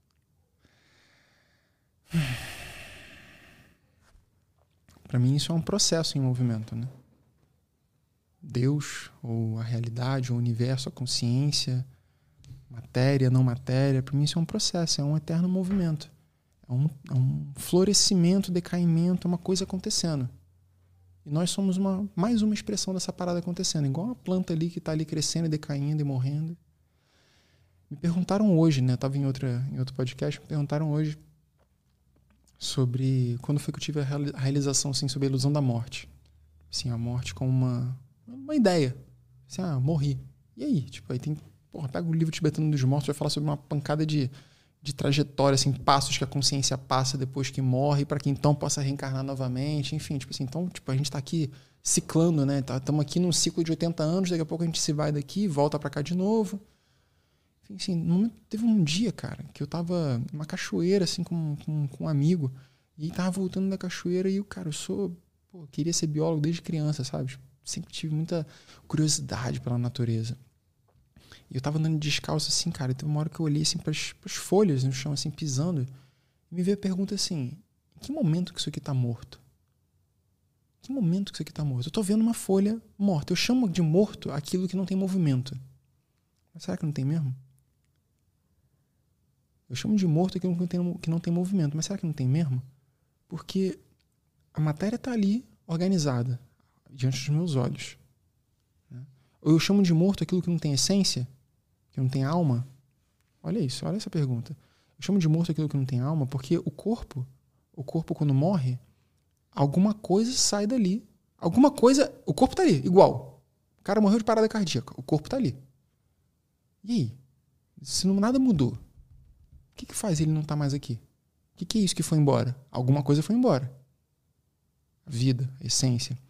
Ah, o coração parou de bater. Mas o movimento parou? Movimento parou? Ele não vai começar a se decair? Ele não vai começar a apodrecer? Mesmo sem nenhum tipo de interferência? Tipo, ele não vai começar a acontecer isso? O que, que é isso que está acontecendo? Ele não Na- vai virar alimento para outros seres, adubo para árvore. Exato, e aí foi essa, exatamente essa percepção que aconteceu comigo na floresta. Eu falei assim: essa folha aqui, cara, que momento que isso aqui tá morta? Porque a cada micromilésimo de, de segundo que essa parada tá se deteriorando, é que tá gerando ali o nitrogênio e o fósforo para aquela planta ali crescer. E eu não tô vendo isso acontecer. Então isso aqui tá, tipo, tá, tá interconectado. Se não houvesse isso aqui, não haveria aquilo ali se mexendo. Aparentemente se mexendo aos meus olhos. E isso aqui também parece que está parado, mas não está parado. Porque está se deteriorando. E é essa deterioração que faz parte da nutrição daquele outro ser. Agora pega esse conceito e aplica para absolutamente tudo na vida. Tudo na vida. Como assim? Como assim? Os meus ciclos, as minhas relações, o que que se, o que que se fecha, o que que se abre, as oportunidades que se abrem, as novas ideias, as minhas, meus pensamentos, os pensamentos que se vão, os pensamentos novos que florescem dentro de mim. Sabe? O quão, o quão sutil está a minha atenção para conseguir captar esses movimentos que são internos, que são simplesmente os movimentos da vida acontecendo. A vida se manifesta daquele jeitinho ali, ó, nesse mesmo ciclo. Aquilo ali é um, é um prisma, né? esse símbolo, é um, é um mapa de como funciona a realidade. Esse símbolo ele não é chapado assim, ele, ele, ele tem esse, esse símbolo, essa visão assim, como se fosse um medalhão, né? Mas primeiro, ele é uma coisa em movimento. E segundo, ele é, cara, O símbolo é um GIF. é um GIF. Sensacional. A foto é um GIF. A fo- o símbolo é um GIF. Não, mas total, né? Total, total. Se desse pra imprimir um GIF, seria isso. Exatamente. E, e além de ser um GIF, ele não é 2D. Ele tá num vórtex, que é um. um, um, um- um- como se fosse um, um furacão, né? O yin yang, ele é visto de cima chapado assim, mas na verdade ele é assim, como se fosse uma parada vertical.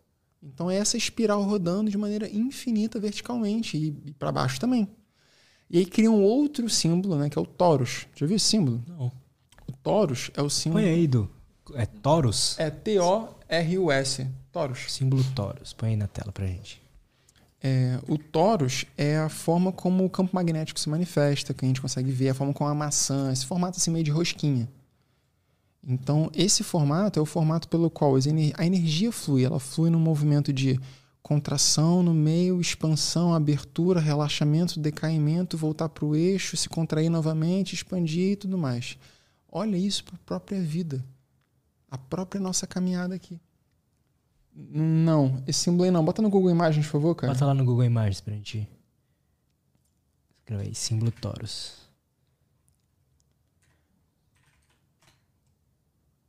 Procurando no Google no Google. Taurus, isso. Imagens. Imagens. Eita. Símbolo. Símbolo. Ah, ali, ó. Aquele, azul, aquele colorido ali, ó. Isso, por exemplo. Tá. Isso aí, cara, olha para isso na própria vida. Os momentos de contração, dor, que então nos levam para uma nova expansão, para um novo campo de conhecimento. Sabe? Contato com novas esferas de saber, que então alimentam a gente, nutrem a gente, e aí vai lá e leva a gente para uma nova experiência, leva a gente para novas experiências que levam para uma nova contração, para um novo crescimento, para um novo relaxamento. Isso é cíclico, cara. É verdade, a vida é meio isso, né? Você tá num momento ali tenso, ruim, talvez, assim, uma coisa mais difícil. E aí você descobre algo, aí você vive um, um tempo bem, aí depois de novo, aí depois você vive um tempo bem de novo. Exato. E nesse retiro de meditação, Caralho. Fazendo essa técnica de vipassana, de varredura, a gente vai aprendendo experiencialmente, ou seja, sentindo experiencialmente a compreensão da impermanência, a nitya. A gente vai sentindo a impermanência no corpo. Ou seja, existem sensações no meu corpo. Essas travas, esses incômodos, esses pensamentos na minha mente. Esses movimentos, essas ideias, essas coisas todas, essas angústias. E nada disso é eterno. Tudo isso é em movimento. Então por que eu seguro tanto nisso? Por que eu me identifico tanto com isso? Por que eu baseio esse eu de agora que eu sou através de toda essa bagagem que eu trago da minha vida? De quem eu fui? Por que quem eu fui define quem eu sou? Será que define? Se eu sou um ser em eterna, se eu sou um processo? Então, quem eu sou nesse momento se tornam decisões, se tornam as escolhas que a gente faz nesse momento. Sempre é sobre isso. Total. É, e eu acho que cabe assim a gente desenvolver cada vez mais a atenção, atenção e sensibilidade, né, essa dança, para a gente conseguir. Que também a atenção é, é atenção, ponto. Só que é, é atenção externa ou atenção interna. Vamos botar assim, a sensibilidade é a atenção interna. Né? Atenção consigo mesmo. Então, atenção sobre o mundo externo enquanto você percebe o mundo e atenção com o mundo interno enquanto você sente o mundo. Mas é a mesma coisa. É, o quanto eu consigo desenvolver isso para que eu então é, consiga dançar esse toros aí. Não sofrer tanto nos momentos que tiver aperto, saber que é o aperto que está acontecendo e tá nesse momento e está tudo bem não aproveitar, não, não me apegar tanto aos momentos de prazer, saber que é um momento de prazer que está acontecendo e está tudo bem, vai passar também, tudo passa. E eu me torno mais ah, contemplativo da experiência da vida. Nossa, isso é muito interessante. Eu vejo correlação disso em, em um monte de coisa. pois é, cara. Tudo. Nossa, cara. Filosofia, sei lá, filosofia antiga vai ter alguma coisa que fala sobre isso uh, psicologia, neurociência de hoje em dia vai ter alguma coisa que fala sobre isso, sobre não sentir tanto o êxtase e também não sentir tanto a dor, você ficar ali mais ou menos. Exato, e aí, cara, eu acho fascinante que. Nossa, que interessante isso. é, eu acho, para mim, acho que o ponto assim que, que mais me encanta é conseguir ver o elo dessas informações. Então eu tento fazer vídeos assim no meu canal, né? É, e para meus alunos também, que façam o elo entre essas informações, o elo entre a ciência, psicologia, filosofia, religião, que está explicando essa parada para você. E contra fatos não há argumentos, tá ligado? Isso, e eu acho que, além de contra fatos não há argumentos, é, quando a gente consegue amparar os nossos fatos em muitas bases distintas, você só está provando mais ainda o teu argumento. Tipo assim, cara, é muita gente falando a mesma coisa. Dá ouvidos, sabe? Seja um pouquinho mais aberto, assim, sabe? Dá ouvidos para isso, que isso pode te ajudar. É, foi assim para mim, sabe? Eu precisei. Eu falei assim: ah, não, não é possível. Não, não, deixa eu ver quem mais está falando sobre essa parada. Duvidar, duvidar, duvidar, duvidar, duvidar. Aí fazer pergunta, fazer pergunta aqui, fazer pergunta lá, fazer pergunta aqui. E começar a ver que todo mundo fala a mesma coisa. Eu falei assim, pô, burro sou eu então, né? Então deixa eu dar ouvidos. Então eu trago essa, eu, tra eu tento trazer essa perspectiva assim, é, cruzando informações, justamente para abrir a, a, cabeça das pessoas, para falar assim, cara, olha para isso, sabe? Isso é importante. Eu estou aqui te apresentando uma sucessão de argumentos do porquê que isso é importante. Do porquê que há 5 mil anos se fala sobre isso e do porquê que a neurociência hoje está suando, queim, queimando os neurônios e desenvolvendo equipamentos, avançando tecnologicamente, para poder então explicar mais e mais e mais e mais. A mesma coisa. Só que lá atrás não existia a ferramental que a gente tem hoje. E o ferramental que a gente tem hoje, ele é a limitação da ciência.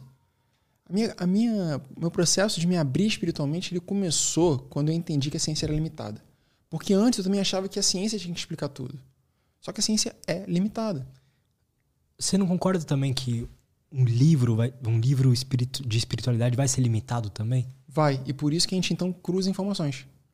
E traz e experiencia. Duas coisas.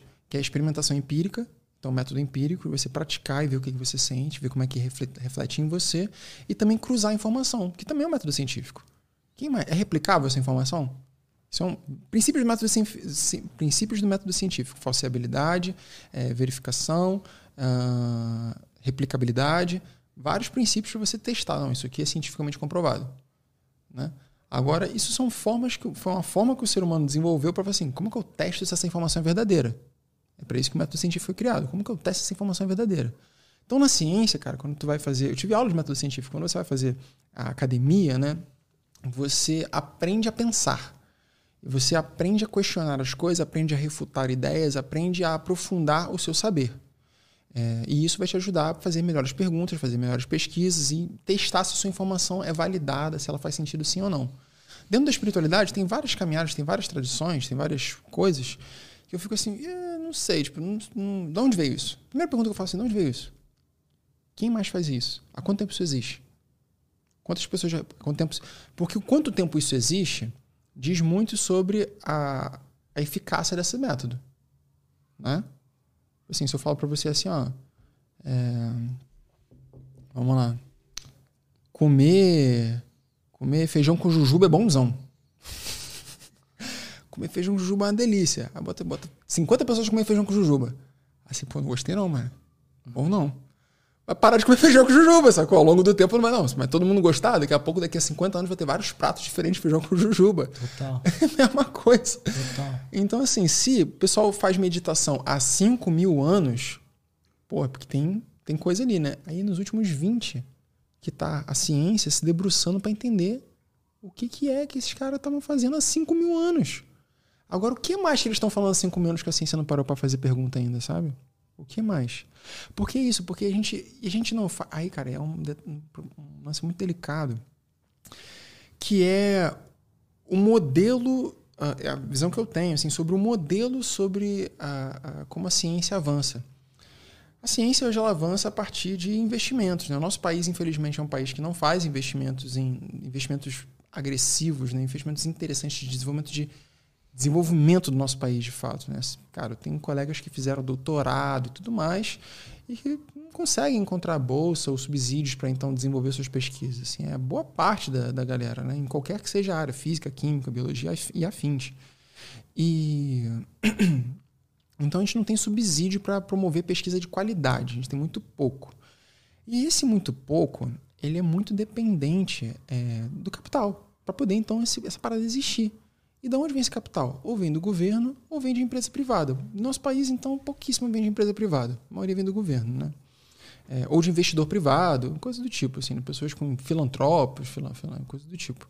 Mas depende do capital, sacou? E, cara, você tem que proteger os interesses daquilo ali.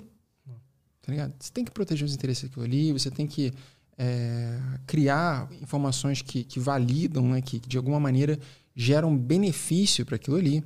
Esses dias eu vi um negócio que tem uma lista lá do, de quem investe em pesquisa sobre uh, obesidade, umas paradas assim. E, e da, dessa lista, assim, vamos supor, de 10, uh, 8 eram empresas tipo McDonald's, um monte de coisa.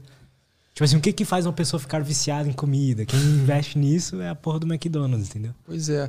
E eu não quero, eu não tô abrindo essa conversa no lugar de falar, eu, não, eu sou totalmente contra teorias da conspiração, não é, não é, não é nesse lugar que eu tô querendo falar, não.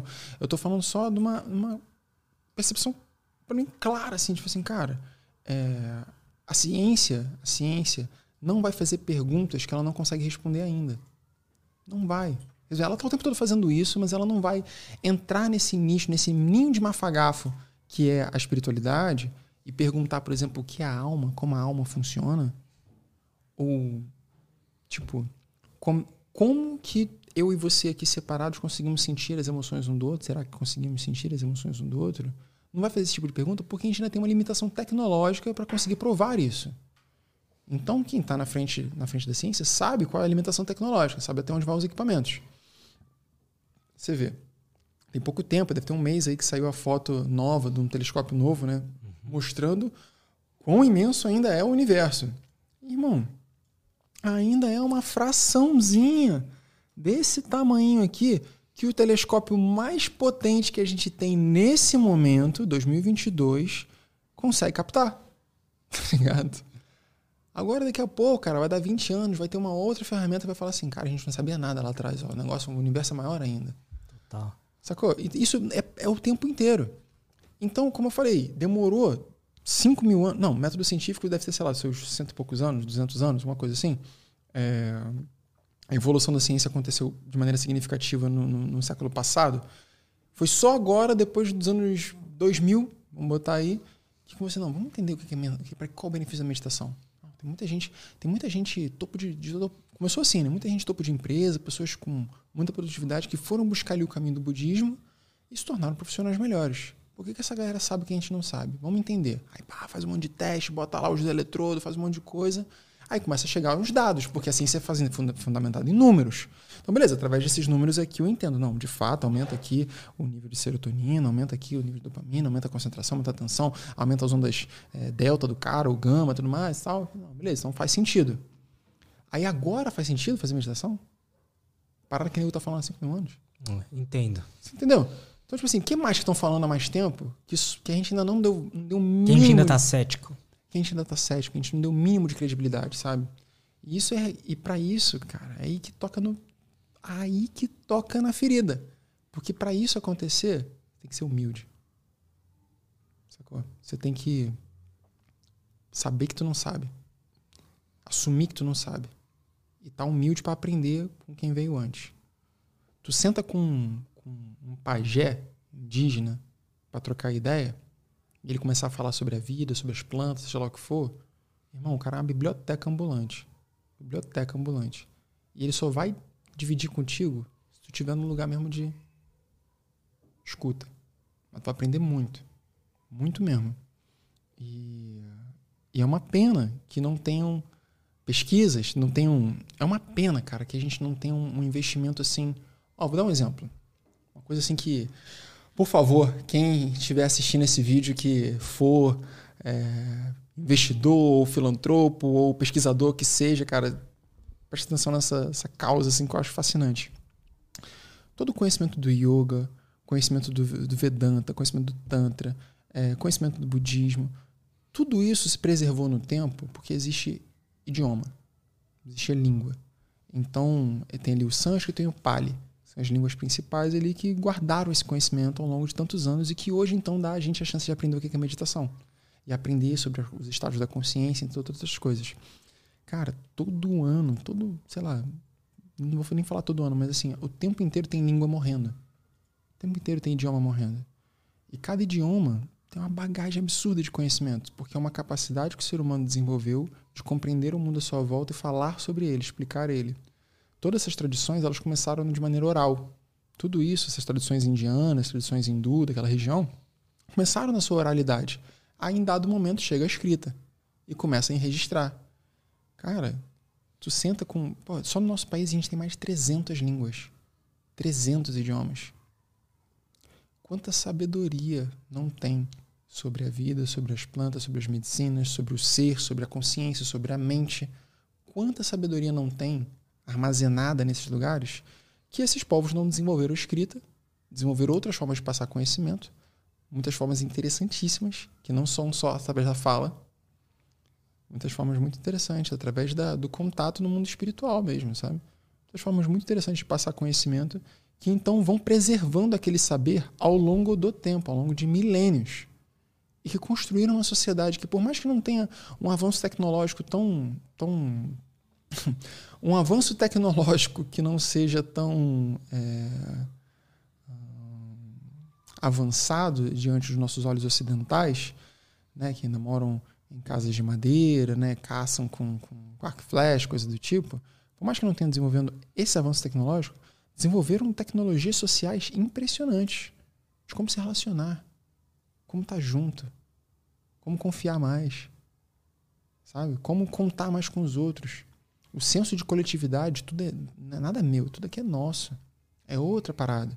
Sabe? Hoje eu vim no Uber, né? Eu gosto de falar assim, você tá falando como é que a gente dá acesso às informações, sabe? Tipo, eu falo que a, a barreira do, do, conhecimento, ela não é financeira somente, ela não é de escrita, de quem vai aprender sânscrito, então, ou quem vai ter oportunidade lá na Índia fazer os cursos e ficar sentar aos pés do mestre, estudar.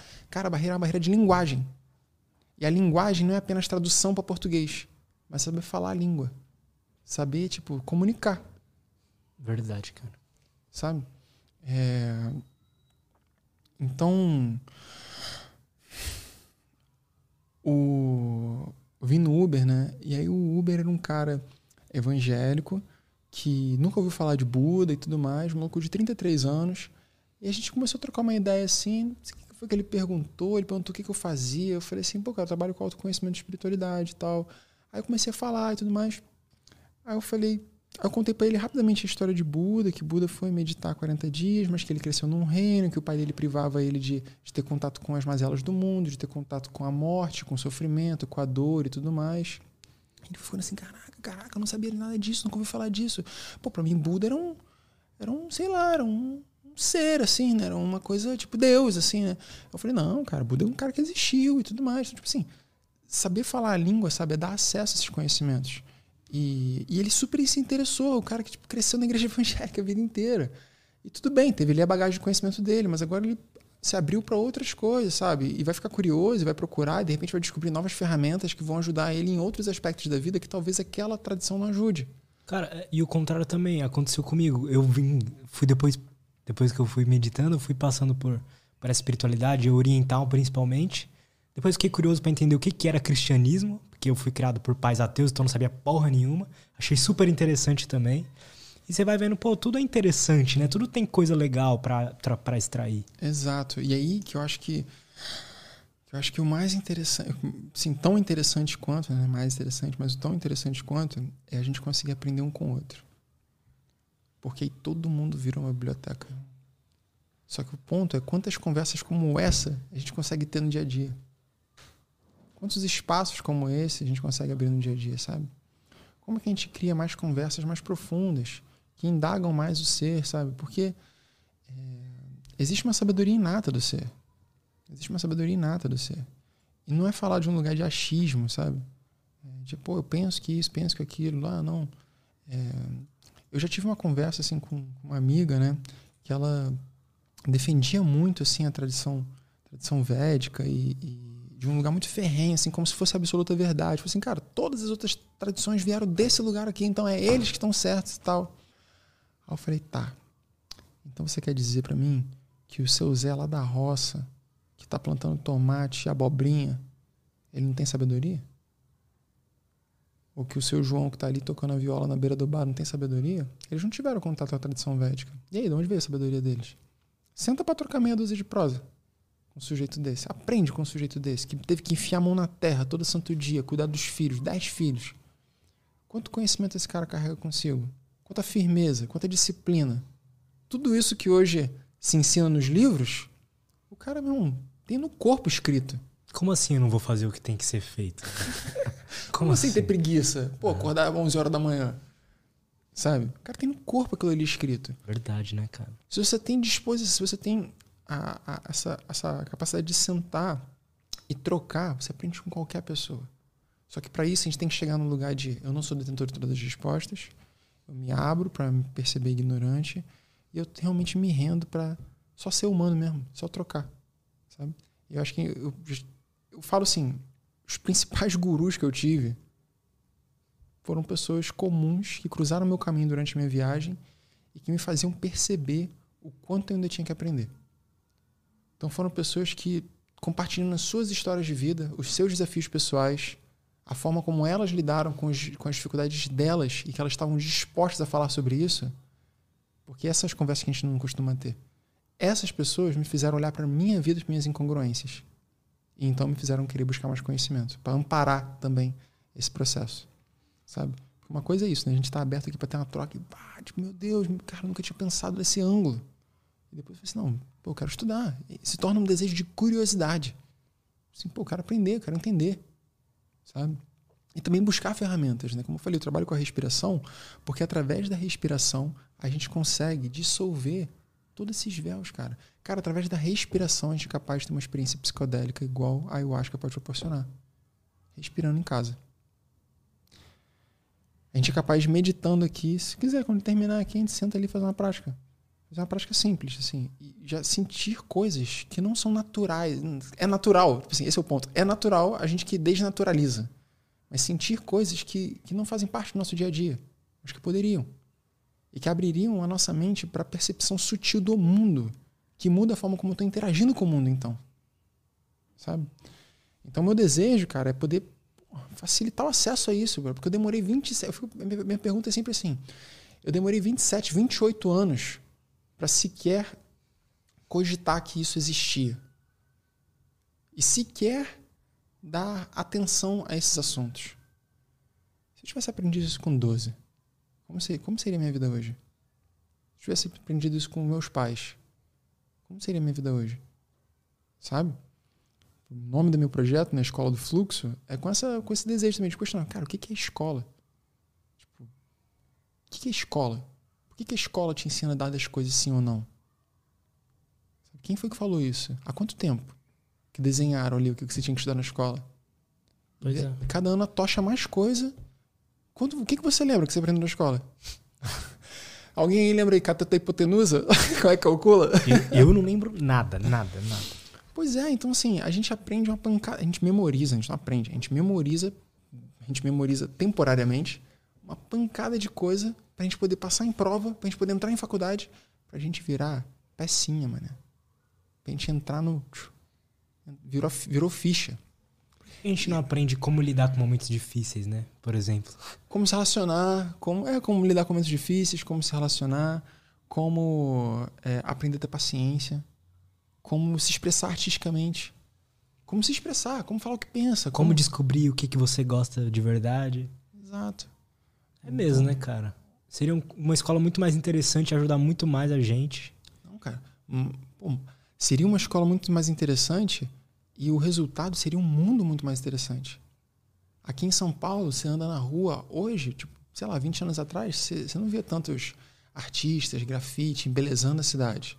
Cara, você ia ver gente tocando música para tudo quanto é lado, fazendo comida boa para tudo quanto é canto, tipo, expressando o ser humano a ser criativo. A gente nasceu para ser criativo.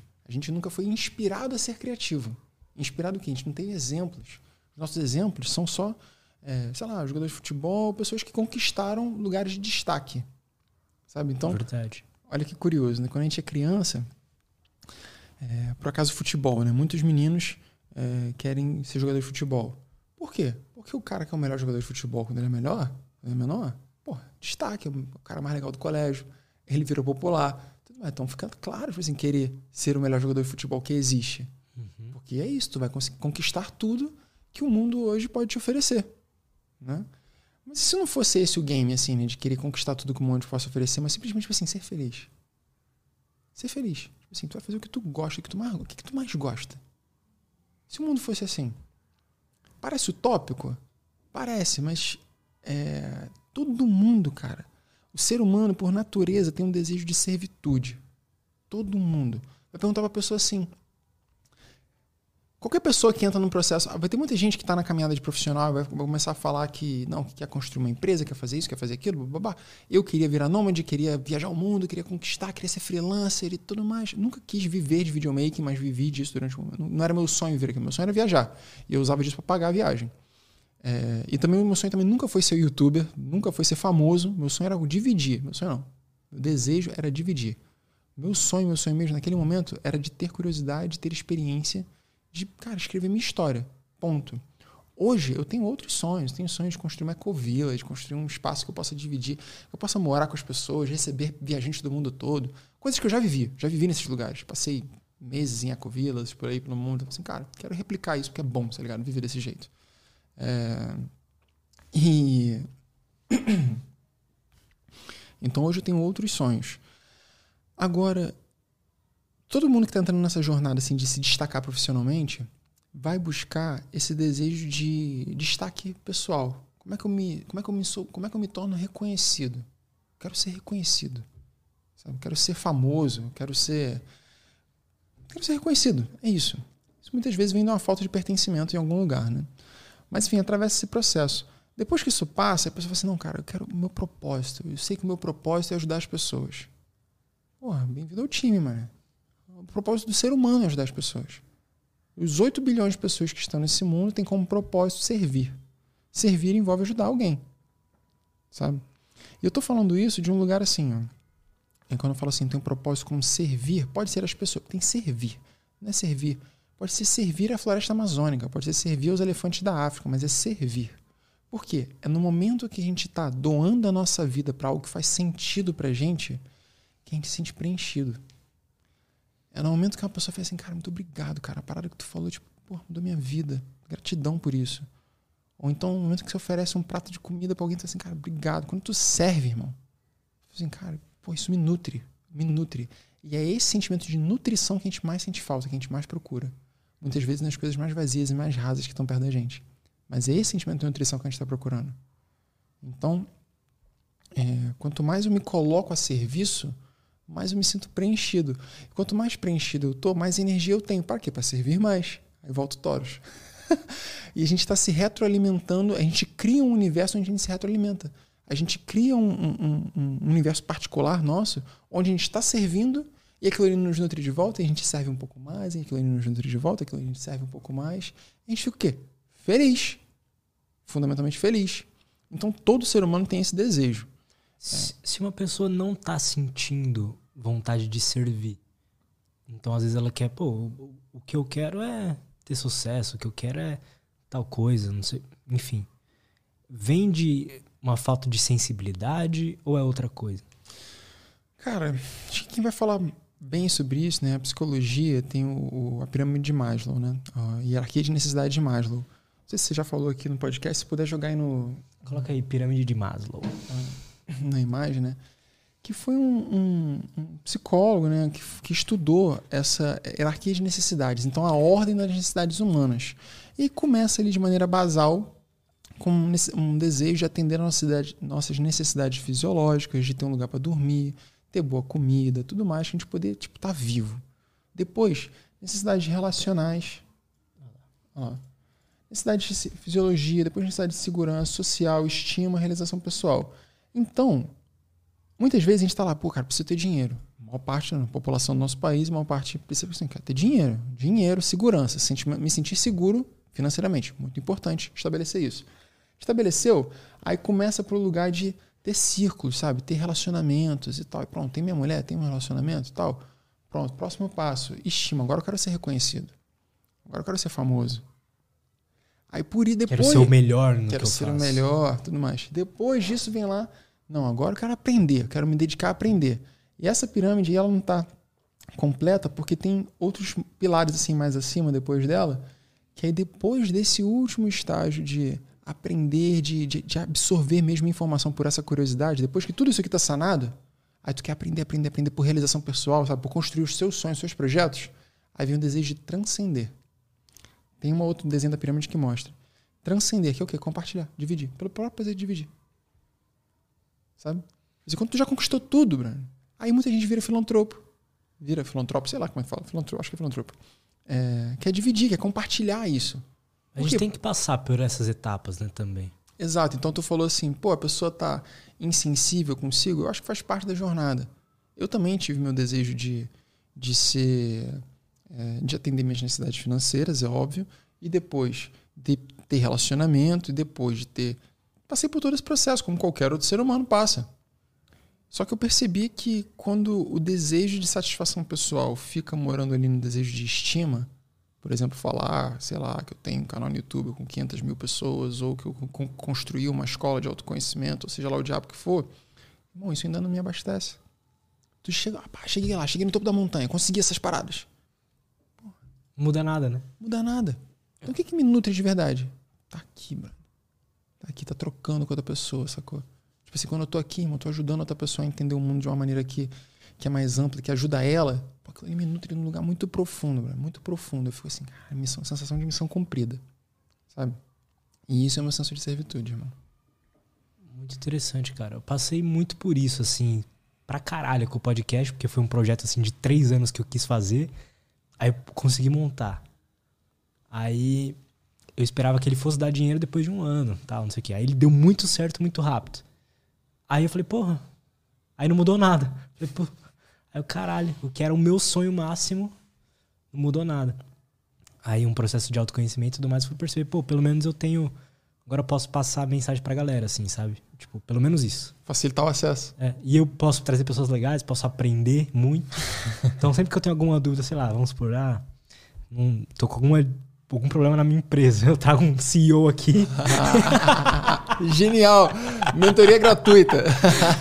Entendeu? E ainda ajuda a galera. Vira um outro propósito. Cria-se um outro propósito. Sim. E é isso, cara. Você está facilitando o acesso ao saber. Você tá.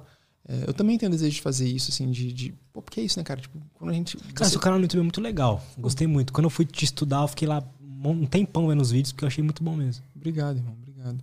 Eu também tenho desejo de, tipo, eu já fiz quadros assim, trocando ideia com a galera, porque é um lance de tu, tipo, extrair informação. E tá ouvindo. Fala mais, me conta mais. Só que pra gente tá nesse lugar, tipo assim, então, só me fala mesmo. Só quero, tipo, só quero entender mesmo, aprender, tipo, pegar tua visão, pegar tua visão de mundo, assim. E foi isso que me abriu para tanta coisa, sabe, durante a viagem. Sentar com uma pessoa aleatória num café no meio da Tailândia e a pessoa começa a falar, eu falei assim, fala, fala, fala. Se tivesse uma câmera, ia ser um podcast incrível. Assim, começa a falar, fala, fala, fala, fala mais, me conta mais, me conta mais. Eu falei assim, que isso, cara, vou estudar essas paradas. Tu imagina quanto, imagina pra você, quantos livros tu sai daqui e fala assim, cara, preciso ler esse livro. Total. Todo dia, né? Tipo, Todo dia. Então, tipo, é, um, um, uma forma de aprender que é através do outro. E aí criamos aí, né? Tem hoje a tecnologia que possibilita essa forma de você aprender através do outro e trocar com o outro chegar em milhares de pessoas ao mesmo tempo. Isso é fascinante. Pois é, cara, interessante. E aí vem, pô, eu tenho várias pilhas quanto a isso, de que volta aquilo lá, né? Que oportunidades que a gente tem de ter uma ideia trocada, assim, 100% focado, ninguém tá com o celular perto, a gente tá até com o fone. Eu falei pra você, pô, tenta fazer com o fone, que é outra experiência. E aí, sei lá, é, eu pessoalmente só tenho isso no podcast ou raramente na minha vida pessoal, assim, sabe? Então, ah. E, pô, antigamente a gente. Antigamente, assim, né? Muito tempo atrás, a gente sentava em volta da fogueira. É, exato. Tava lá trocando ideia. Ah, mas tem gente fazendo ainda, cara. Tem gente fazendo isso aí. E não é necessariamente nos, nos, nos, condados xamânicos, não, cara. Tem gente fazendo isso aí só pra sentar e trocar ideia. A, a minha comunidade, por exemplo, da escola, cara, eu faço. Eu quero muito fazer esse elo, assim, sabe? Entre o mundo espiritual, xamânico, que seja, né? Mas trazendo a respiração como uma ferramenta e podendo abrir espaços assim, cara, que a gente possa trocar sobre autoconhecimento com pessoas comuns, como pessoas comuns e, e só falar mais sobre isso, sabe? Porque a gente acaba vendo quanto que o outro sabe que eu não sabia. Porque, sei lá, quantos amigos você tem que fazem parte da sua vida hoje? Sei lá, uns 20, uns, as pessoas que realmente fazem parte da sua vida, que você vai marcar um café, vai marcar um almoço. Uhum. É, se tu for parar para aprender um pouquinho com cada um, os livros que elas leem, que elas estão absorvendo, pô, a bagagem de conhecimento absurda todo o tempo. Fora o que você também está mergulhando, absorvendo e que também tem para dividir. Então, o tempo inteiro a gente tem uma oportunidade de trocar valores muito boa. A gente só não faz, a gente só não prioriza isso. É verdade, cara. É verdade. E isso vem de um, de um lugar de a gente nunca se botar, tipo, vulnerável às vezes, com os amigos, falar dos pepinos, falar das merdas, falar do problema do relacionamento que tá zoado e tal, para poder então chegar nessas conversas mais dolorosas, porque é um lugar de dor, sabe, falar dessas coisas. É um lugar difícil. Ou então, de, de falar das coisas que, que gosta. Tipo assim, sim, sim, simplesmente, tipo assim, cara, tô estudando. A gente fala de série A gente fala de, de coisas que gosta. Fala de série, fala de jogo, fala de viagem, mas não fala da transcendência, não fala do que eu tô fazendo aqui, cara.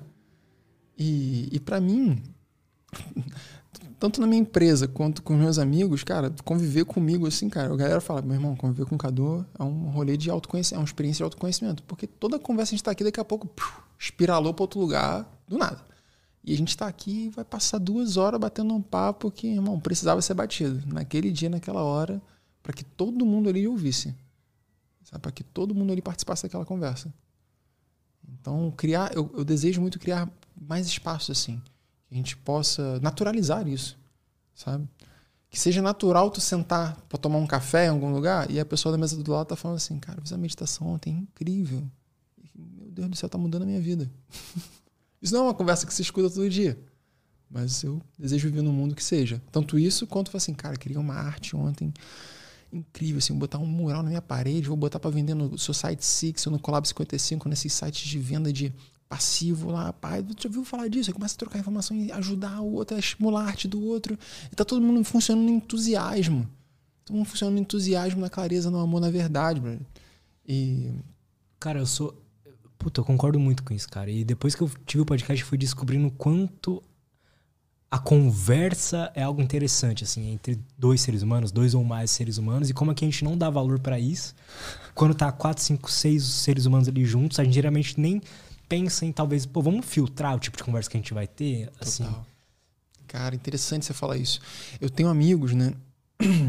Eu tenho amigos que falam assim: ah, eu sou mais introvertido, eu só consigo ter conversa assim no um a um, eu não consigo ter conversa assim em grupo.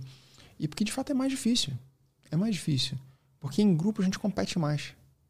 Em grupo a gente invisivelmente compete mais, a gente abre muito menos vulnerabilidade. Junta quatro amigos. O papo vai ser zoar um ao outro. Sacou? Vai ser zoar um ao outro, falar do que quem pegou quem, ou quem conquistou o quê, quem tá melhor, quem tá pior.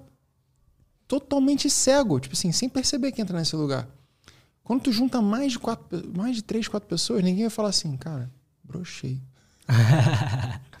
é assim, cara, minha empresa tá quebrando. Ninguém vai falar isso. Sabe? Por que não? Por que a gente se sente tão. Tipo, porque a gente tem esse medo de ser excluído do grupo. Por ser mais fraco. Porque talvez também já tenha acontecido no passado, né? De, assim, de pessoas insensíveis ali te tratarem de uma forma. Sei lá, você se abriu, falou uma coisa, uma dor sua. É, e aí a pessoa ouviu e fala: Não, mas então, isso aqui, isso aqui, isso aqui. É, exato. e, e e, e, é delicado, assim. E aí não quer dizer que tipo, a gente tem que sair tratando nossas dores com todo mundo, que lugar de amigo é uma coisa. Eu, eu olho assim, cara, assim. É... Tem gente que fala assim: ah, mas lugar de amigo é lugar de amigo, lugar de terapeuta é lugar de terapeuta. Mas se a gente tivesse bons amigos, a gente precisava de terapeuta. Se a gente tivesse boas relações, boas relações familiares, boas relações profissionais, se a gente tivesse, se tivesse cercado de boas relações o tempo todo e cultivando boas relações, a gente não precisaria de terapeuta. Sacou? Então existe uma a terapia, e eu faço terapia, é muito bom, é, para sanar questões do indivíduo. Né? Mas se eu crio espaços que eu posso sanar as questões do indivíduo, as coisas que eu falo na terapia, eu falo com meus amigos. Sabe? Aí tem, por exemplo, ah, se eu preciso falar alguma coisa com o meu terapeuta que é relacionado à minha companheira, aí eu consigo falar alguma coisa ou outra com meus amigos. Se é uma, se é uma coisa relacionada aos meus amigos, aí eu falo com minha companheira. Mas a todo momento, todo mundo, eu estou criando relações de vulnerabilidade. Porque isso me permite ser inteiramente eu, sem precisar me proteger. E podendo, tipo, é, tá me conhecendo, tá aí fazendo isso, fazendo isso que a vida tá fazendo, que é isso que a vida tá fazendo.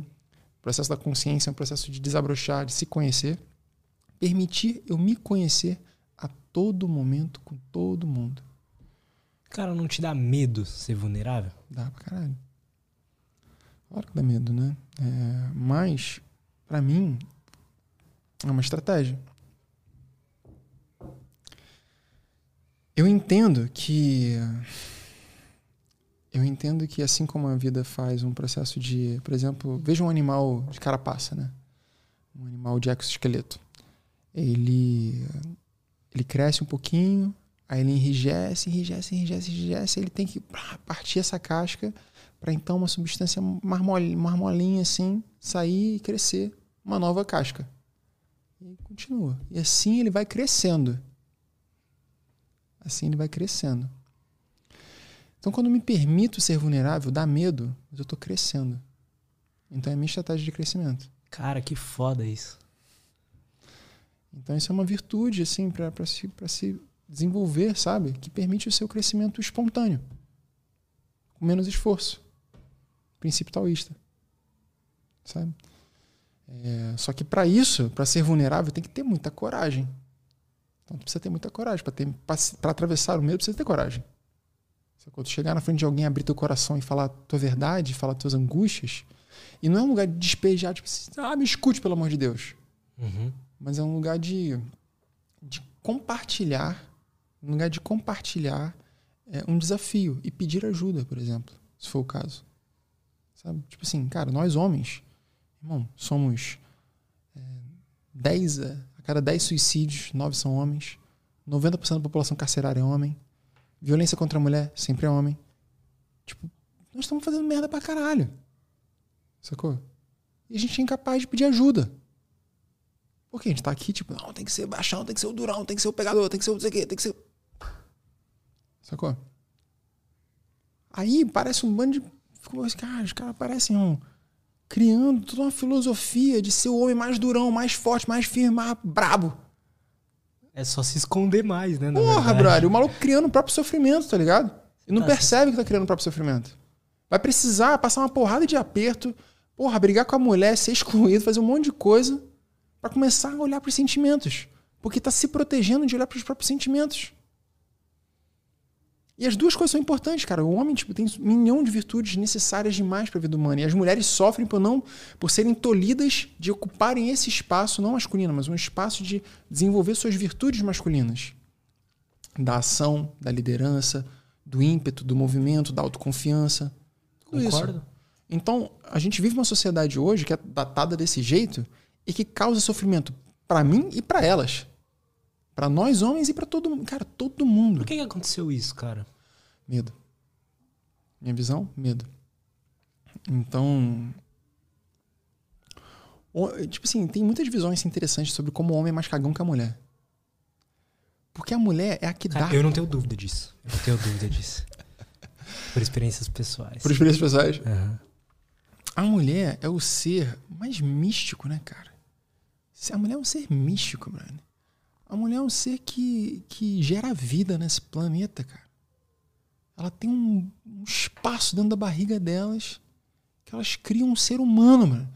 Mano, imagina. Cara, tem noção, tipo assim, olha, olha a cena, né? Imagina a gente lá. tipo, meio símio, tá ligado? Tipo assim, cara, tá saindo um negócio ali, cara. Tá saindo um novo bicho ali de dentro, meu irmão. O que, que é isso? E tem que criar um negócio, cara. Tipo, é um negócio misterioso, sabe? A mulher. E ela tem os seus ciclos, e ela sangra. Cara, um milhão de coisas assim, sabe? A gente tem. A gente respeita as mulheres, né? E quando a gente não sabe. Ih, rapaz, quando a gente não. Uh, quando a gente tem medo de uma coisa desconhecida, o que, que a gente faz na nossa sociedade? Fala aí. Reprime. Oprime, né? Oprime. A gente chegou aqui, irmão, acabou com os indígenas, acabou com tudo, meu. Aonde chega a parada que eu não entendo, oprime. A gente quer controle, né, na verdade. A gente quer saber o que vai acontecer amanhã. A gente não quer ser surpreendido. Exato. E aí também dando no contexto evolutivo, onde as mulheres são seres de fato mais frágeis, né, no que tange fisicamente, por quê? Porque elas engravidam, porque elas não podem caçar quando elas estão grávidas ou estão amamentando e tudo mais. Então, tipo, elas sempre tiveram no lugar de estar tá cuidando da, da família, cuidando do espaço, enquanto os homens eram os detentores do poder. Que poder é esse? Recurso. Que recurso? Alimento. Hoje, recurso é dinheiro. Então, o poder está centralizado. Como é que a gente descentraliza o poder? Existem, cara, é, tem um documentário no YouTube até sobre sociedades matriarcais, que é bem interessante. Existem algumas sociedades matriarcais ainda existentes hoje no planeta. Né? Existe na China, existe em outros lugares. Sociedades onde a líder fundamental da parada é uma mulher, não é um homem. Se eu não me engano, os povos nativo-americanos ali, que os, os, ditos pele vermelha, né? Quando chegou o, o homem ocidental para cá e começou a dizimar esses povos todos, eles eram sociedades matriarcais em sua maioria. Em sua maioria eram sociedades que as mulheres eram as líderes. E aí, como as mulheres eram as líderes, o homem europeu chegou lá e falou assim: tragam o seu líder aqui pra gente conversar. Aí chegava uma mulher e falou assim: não vou falar com mulher não, mano. Não, mas é a mulher que resolve. Não vou falar com mulher não. Ah, mas é a mulher que resolve. Pá, mata a mulher na frente do cara, o que, que vai falar agora? E isso aconteceu, irmão, centenas de vezes ao longo de todos esses povos aí que foram tendo suas culturas dizimadas. Eu escutei isso diretamente de uma indígena que eu conheci na Nova Zelândia, que era uma mulher, uma mulher gigante, uma mulher gigante, é, da minha altura, da minha 92, uma mulher grande. E eu tava num hostel, olha que isso foi muito interessante, eu tava num hostel lá na Nova Zelândia, e aí eu tinha acabado de chegar no país, assim, tava tipo, duas semanas assim no país, e aí eu tava sentado lá trabalhando, passou uma mulher autona, morena, com os cabelos pretos, longos, bonitos, assim, até o, até o quadril, e com três linhas de tatuagem, assim, tatuada no queixo. Aí eu. Oi, tudo bem? Tipo, qual é seu nome? Vamos ser amigo? Me, me conta, o que, que, é isso? Eu quero conhecer, eu quero entender. Tipo assim, você me parece ser maori, alguma coisa assim, não sei. Aí ela falou: Não, eu sou do povo não sei das quantas, eu sou do povo Cherokee, não lembro qual era o povo. É, eu sou do povo tal, lá da América do Norte. E, e lá na minha tradição, as mulheres, quando chegam na puberdade, é, a gente faz uma tatuagem no queixo e tal, tem essa, essa, essa, tradição, né? Assim como os Maori também tem uma tradição de fazer a tatuagem no rosto também. É, e aí eu tô aqui, eu falei assim, ah, massa, que incrível, então me conta, o que você tá fazendo aqui? Ela, não, eu tô aqui porque eu vim fazer uma pesquisa né, nas cadeias, nas, nas penitenciárias Maori aqui da, da Nova Zelândia. Eu falei, penitenciária Maori? Ela é porque Bom, a gente está num país onde é, a maior população carcerária é maori. Então, assim, ainda que o povo maori né, seja hoje o povo indígena mais socialmente incluído né, na sociedade, mais aceito na sociedade, tu vai na Nova Zelândia, você vai ligar a TV, vai ter um apresentador de TV que é maori, ou que tá com tatuagem com a cara tatuagem, com, com a cara tatuada, vai ter um prefeito maori, vai ter um professor de universidade maori. E aqui a gente vê muito menos isso. Muito Verdade. menos, né, dos nossos indígenas, né? Então lá isso está mais, isso tá mais é, bem distribuído. É, mas ainda assim eles são uma população é, minoria, minoria não, uma população de, de, de questões sociais e raciais de estar de, de, de tá na, na marginalidade, sabe? Justamente por preconceito. Então, assim como aqui a população negra, ou então se você for para Roraima, se for para a população indígena, também contribui ele uma parte da população carcerária. Por quê? Porque são os povos que são as pessoas que ficaram excluídas, saíram dos seus povos em busca de melhores condições de vida, por acaso, foram parar na cidade, não conseguiram se adaptar, entram numa marginalidade, para o alcoolismo, que seja, acabam cometendo um delito, caem na penitenciária. A mesma coisa acontece em todos os outros países que têm povos tradicionais, todos. E aí lá na, lá na Nova Zelândia, né, é, eles tinham muito problema por ser uma população grande, maori, eles tinham muito problema de gangue. Então, assim, não podia botar maori e, e branco na mesma cadeia que dava problema. E aí. E aí eles criaram né, é, penitenciárias só para os maori. Tem quatro, no tinha em 2017. Quatro, quatro penitenciárias, né? E ela estava me falando que ela conheceu uma das grandes anciãs, que tem umas, um conselho de anciãos. Olha isso, tem um conselho de anciãos maori que fazem parte do, da política do país, assim, né? É um país interessante. muito interessante. E ela conheceu uma das mulheres que era desse conselho, que era Rineu, Rineu Irang. Rineu Irang. Se quiser, depois bota uma imagem dela aí, que, que, é, que é curioso de ver, assim, né? E ela tinha desenvolvido um programa de reabilitação dos, da população carcerária maori, que tinha diminuído é, em 99% a reinserção de, de, dos, dos presos. Ou seja, o cara sair da cadeia e voltar pra cadeia. Tipo assim, um em cada cem fazia isso. Nossa. Enquanto que em outras, em outras penitenciárias é tipo, ah, programas né, de desenvolvimento que visam a reinserção social e tudo mais. É, a gente está falando aí de, de, taxa de sucesso de 60%, né? alguma coisa assim. Sempre tem uma reinserção. E nesse caso, a mulher tinha tido uma taxa muito mais alta. Aí ela foi lá estudar com essa mulher, o que, que essa mulher estava fazendo. E ela fazia um trabalho de resgate de identidade. Para os caras se perceberem como indígenas. Se perceberem, tipo, entenderem quem eles são. Como guardiões de um conhecimento ancestral, como representantes disso na sociedade, no mundo. Aí ensinavam para ele habilidades quaisquer, ensinavam o idioma, que fazia então o cara recuperar o poder, o valor sobre si mesmo. E através dessa recuperação do alto valor, o cara então abria novos caminhos de vida que não precisava voltar para a marginalidade. Ou seja, autoconhecimento, né? Autoconhecimento, total. Percepção de si. Exato, percepção de si mesmo, alto valor. É, não tinha nem feito essa ligação, perfeito. E aí. E eu falei pra ela, falei assim, caramba, que incrível, cara. Posso conhecer essa mulher?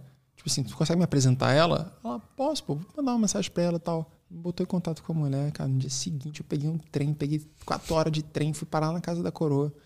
Cheguei lá, mano, casa de bruxa, mano. Casa de bruxa, cheio de bicho pendurado, tatuagem, arte, um monte de coisa. Eu falei assim, que isso, que incrível que eu tô aqui, assim. Na época, blogueiro de viagem, eu falei, cara, que incrível que eu tô aqui, que maneiro. Não sei o que, sei lá, e fiquei lá com toda humildade conversar com ela. Aí ela, e aí, tudo bem e tal? Você vê que, tipo, o que você quer saber, assim? O que você quer me perguntar? Eu falei, não, queria entender mais, assim, porque eu acho é, interessante, assim, a visão é, da causa indígena, é uma causa que me toca, assim como me toca a causa ambiental, até pelo meu, meu passado como biólogo.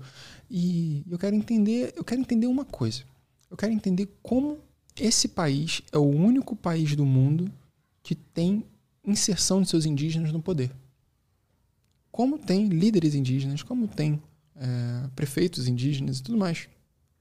Aí ela começou a me falar, ela falou assim, olha, tem muitos fatores.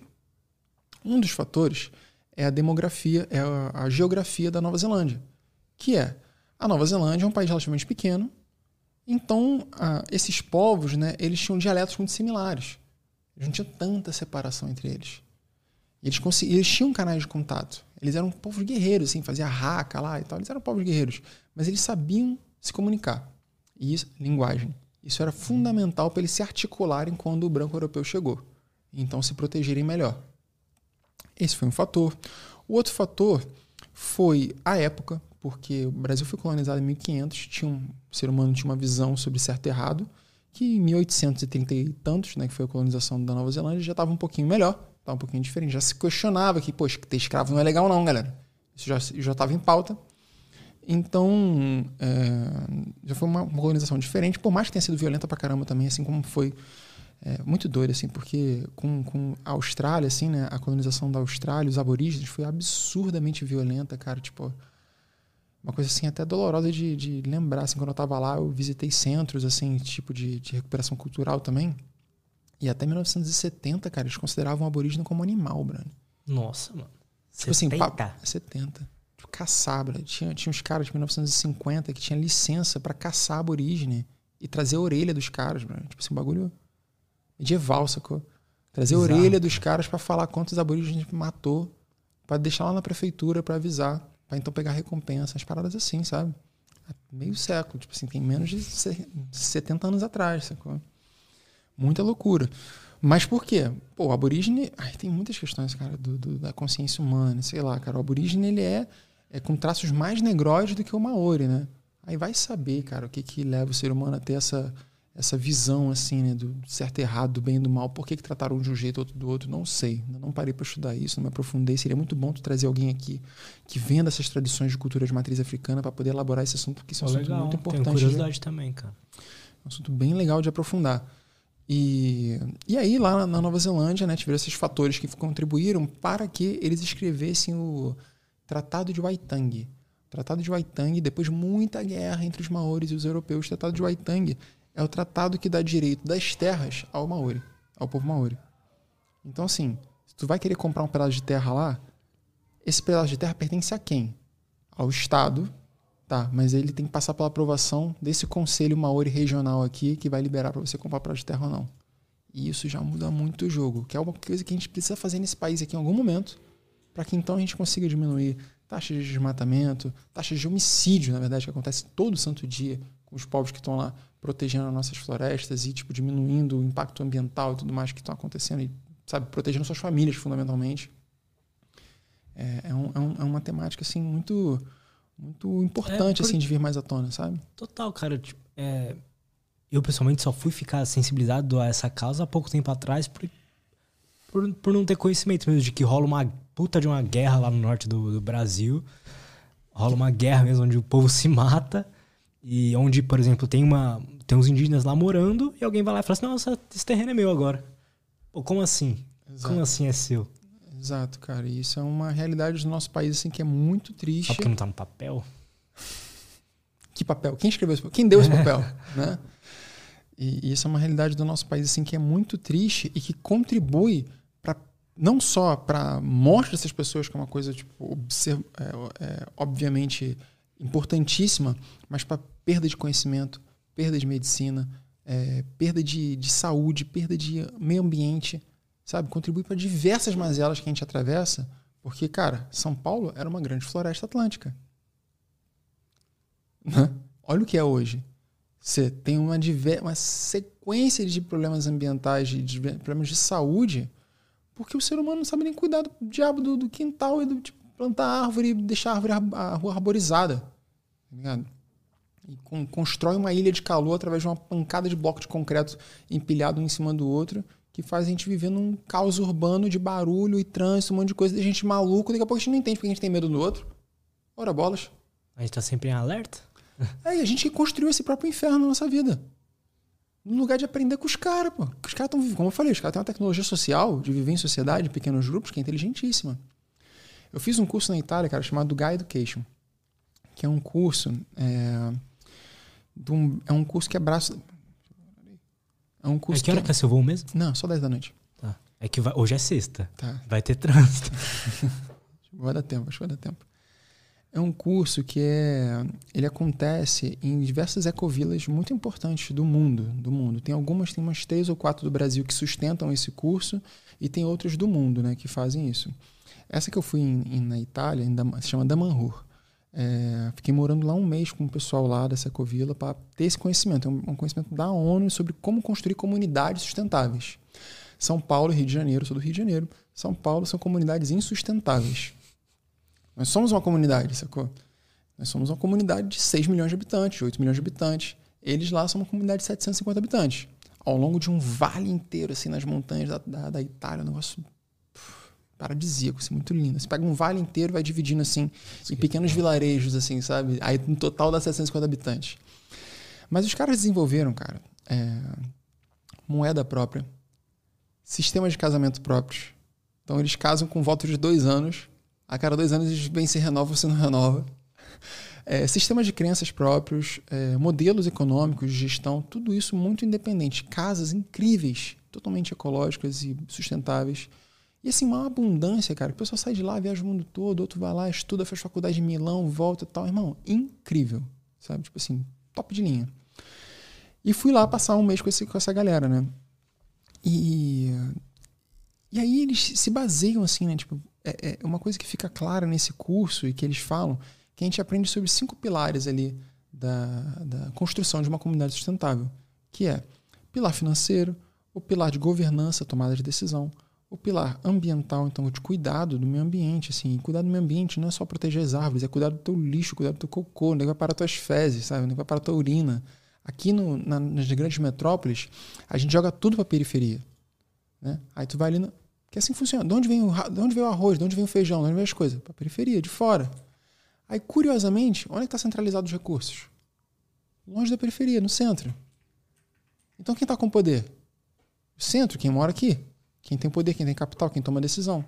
E quem está na periferia está marginalizado, mas é quem tem mais o, o, acesso aos recursos. Olha a loucura que a gente construiu. Sacou? Justamente por uma questão geográfica, cara. Tipo assim, a gente se desenvolveu dessa maneira. Tá ligado? E essas coisas precisam ser revistas. Cara, tô falando de coisas. Irmão, tô falando aqui de coisas que são assuntos que são importantes. Tem um milhão de pessoas saindo da, da, da capital de São Paulo, cara, fazendo um êxodo urbano. Total, cara. No... A, a, gente vai começar a sair dessa porra, porque esses dias eu fiz uma experiência. A gente foi eu e minha namorada, a gente fez o próprio retiro. Maravilhoso. Ficou sete dias lá é, em Campos do Jordão, que é um lugar, é um centro famoso, mas a gente pegou um lugar muito afastado, né, no meio do mato. Literalmente. E ficou só a gente lá. E foi bizarro voltar para cá. Foi bizarro. Eu me senti muito peixe fora d'água.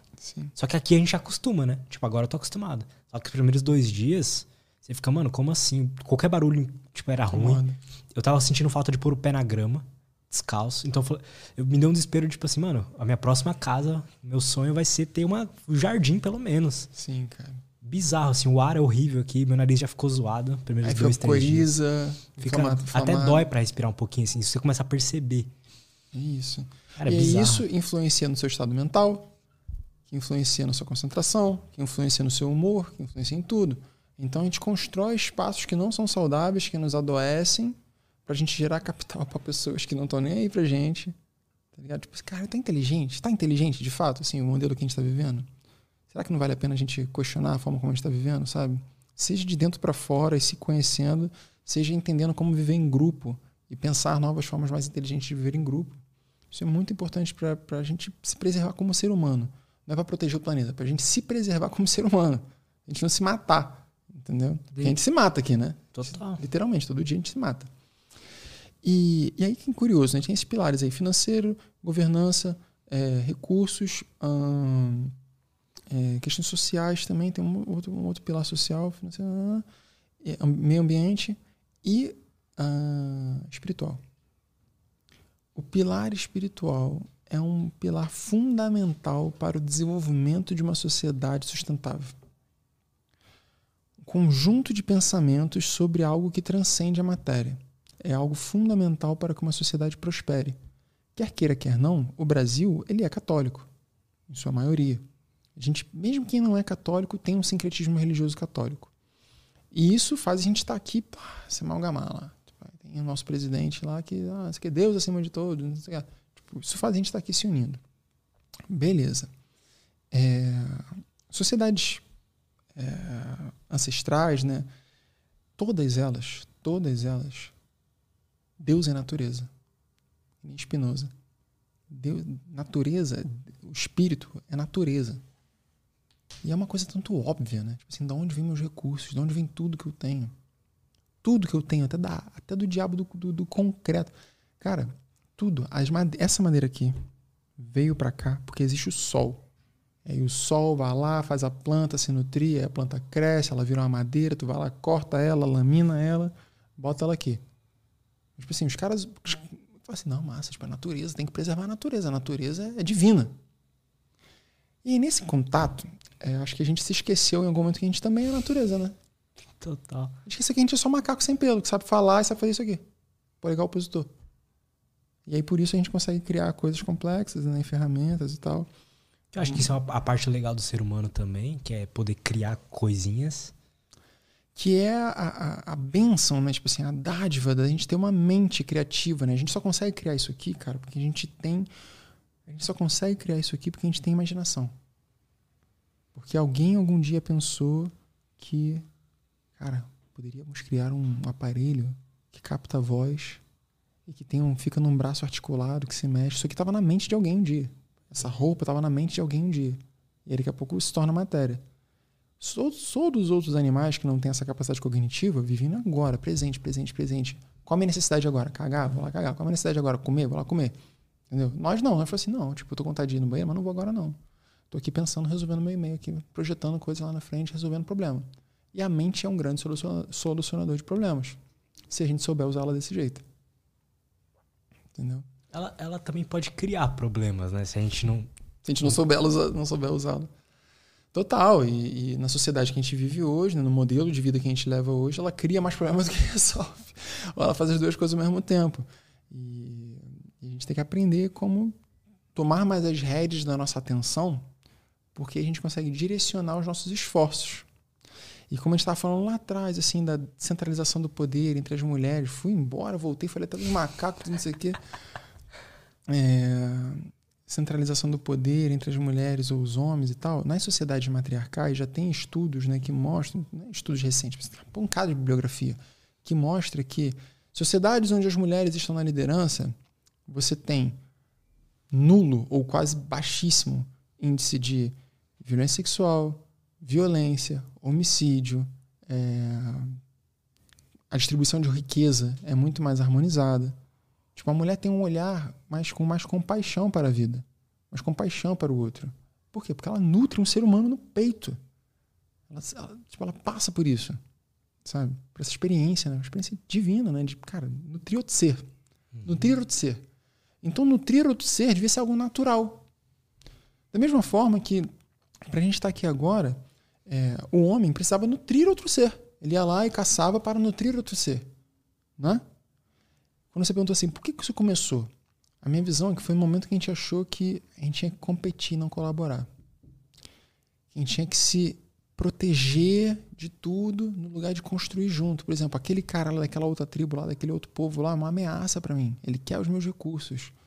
Mas ele realmente queria, né? Esse que é o problema. Pois é, e aí como é que a gente não desenvolveu tecnologia que hoje a gente tem? Naquela época a gente não tinha. Mas hoje a gente tem a tecnologia do diálogo. Falei assim, cara, não vamos competir pelos meus recursos, vamos coletar mais junto? Vamos aprender a fazer mais recursos junto? Verdade. Sacou? Pô, no lugar da gente brigar por esse resto de, de pernil aqui de cervo que eu cacei ontem, vamos se organizar para pegar um outro maior amanhã? Então a gente brigar, a gente trocar a tecnologia da a, a, o movimento da competição para criar a da, a da colaboração, sabe? Só que tudo isso começa no lugar de minimamente se sentir vulnerável, porque o que precisava acontecer lá milênios atrás é do cara lá com aquela estaca na hora, falar assim. e ele não fez, ele foi lá e estacou outro. Por medo que o outro fosse estacar ele, né? Exato. Então, para você fazer isso aqui, precisa de muito mais coragem do que tu estacar alguém que tá com uma estaca na mão. É, é. verdade. Muito mais. E isso é, é, acho que é a tecnologia que a gente tem que desenvolver, que a gente está desenvolvendo agora. Que é essa capacidade de se abrir para o outro, ouvir o outro, conhecer o outro, sabe? De, de, de fato, de fato, se render a outro ser e então conseguir construir algo junto perceber que, cara, eu sou você, você sou eu, tá ligado? A gente está aqui dividindo a mesma coisa. Todo esse movimento ambientalista, cara, ele começou é, depois do da foi Apolo 11, não sei, não lembro qual foi, que, que viu a Terra de longe, né? Aí quando os caras voltaram, irmão, começou o movimento, assim, quando essa imagem né, da Terra se tornou parte da mídia, aí começou o movimento e falou assim, irmão, a gente está numa bola azul no meio do nada. É só a gente é a gente. A gente é, a gente é isso aqui, ó. Nós somos uma formiguinha dentro, do, da, dentro da bola azul. Né? Nós somos uma célula dentro desse macro-organismo. E aí, a gente está sendo uma célula cancerígena que briga e compete uma com a outra, se multiplica rapidamente. Olha que curioso, né? Briga uma com a outra, se multiplica rapidamente. Ah, cresce daquela patrícia. Uhum. Né? Como a gente tem feito com grandes centros urbanos. Ou nós somos células harmônicas, que sabem o seu lugar, que colaboram, que trocam seus servires, né? cada uma cumpre a sua função. Isso é muito interessante, cara. E vou te falar, esse, essa galera lá de Damanhur, lá da Itália, eles estão com essa comunidade há 40 anos. 40 anos, cara. Eles já começaram a. Tiveram filhos lá dentro, educaram seus filhos. É, tiveram gerações, três gerações, duas gerações lá dentro de pessoas, sabe? E vão continuar. Aí tem outro, tem Tamera também em Portugal, tem vários, tem um monte de ecovila. Entra no site do Gaia Education, quem estiver assistindo. Como escreve isso? Gaia, Gaia, tá. Gaia G-A-I-A Education. E procura lá pelo painel de ecovilas do, do, Brasil. Tem um documentário maravilhoso de uma colega que viajou o, o Brasil inteiro visitando as ecovilas do Brasil. Cara, vou ver, tô curioso, cara. Sempre achei legal essa ideia. Tem na Bahia, Piracanga. E aí procura lá, ecovilas do Brasil. Que são pessoas tentando, cara, cada cidade, né? Pensa assim, como é que, uma, como é que uma cidade nasce? No, no, nos Estados Unidos, né? As, não sei se você sabe, as, as cidades nasceram através de bordel. Não sabia disso, não. É, pô, então os caras, a cidade nasceu através de bordel. Então os caras eram mineiros, né? Aí eles iam pro meio da, da fenda lá no meio do Velho Oeste para poder é, tirar ouro, para então levar de volta para algum lugar, para levar de volta para os portos e tudo mais, que a galera chegou corrida do ouro. Assim, Primeira coisa que faz, aqui, qual o primeiro comércio que vão abrir aqui para esses mineiros? Pô, salão, né? Aí o salão tem mé, tem, tem cachaça e tem as, as meretrizes. as e, moças. As moças. E, e aí, então, a partir dessa necessidade, ah, então tem que ter um hotel. Ah, então tem que ter uma padaria, tem que ter uma comida. Mas assim nasciam os Velho Oeste, com aqueles filmes todos que a gente vê do Velho Oeste, nascia desse jeito. Cara, que interessante.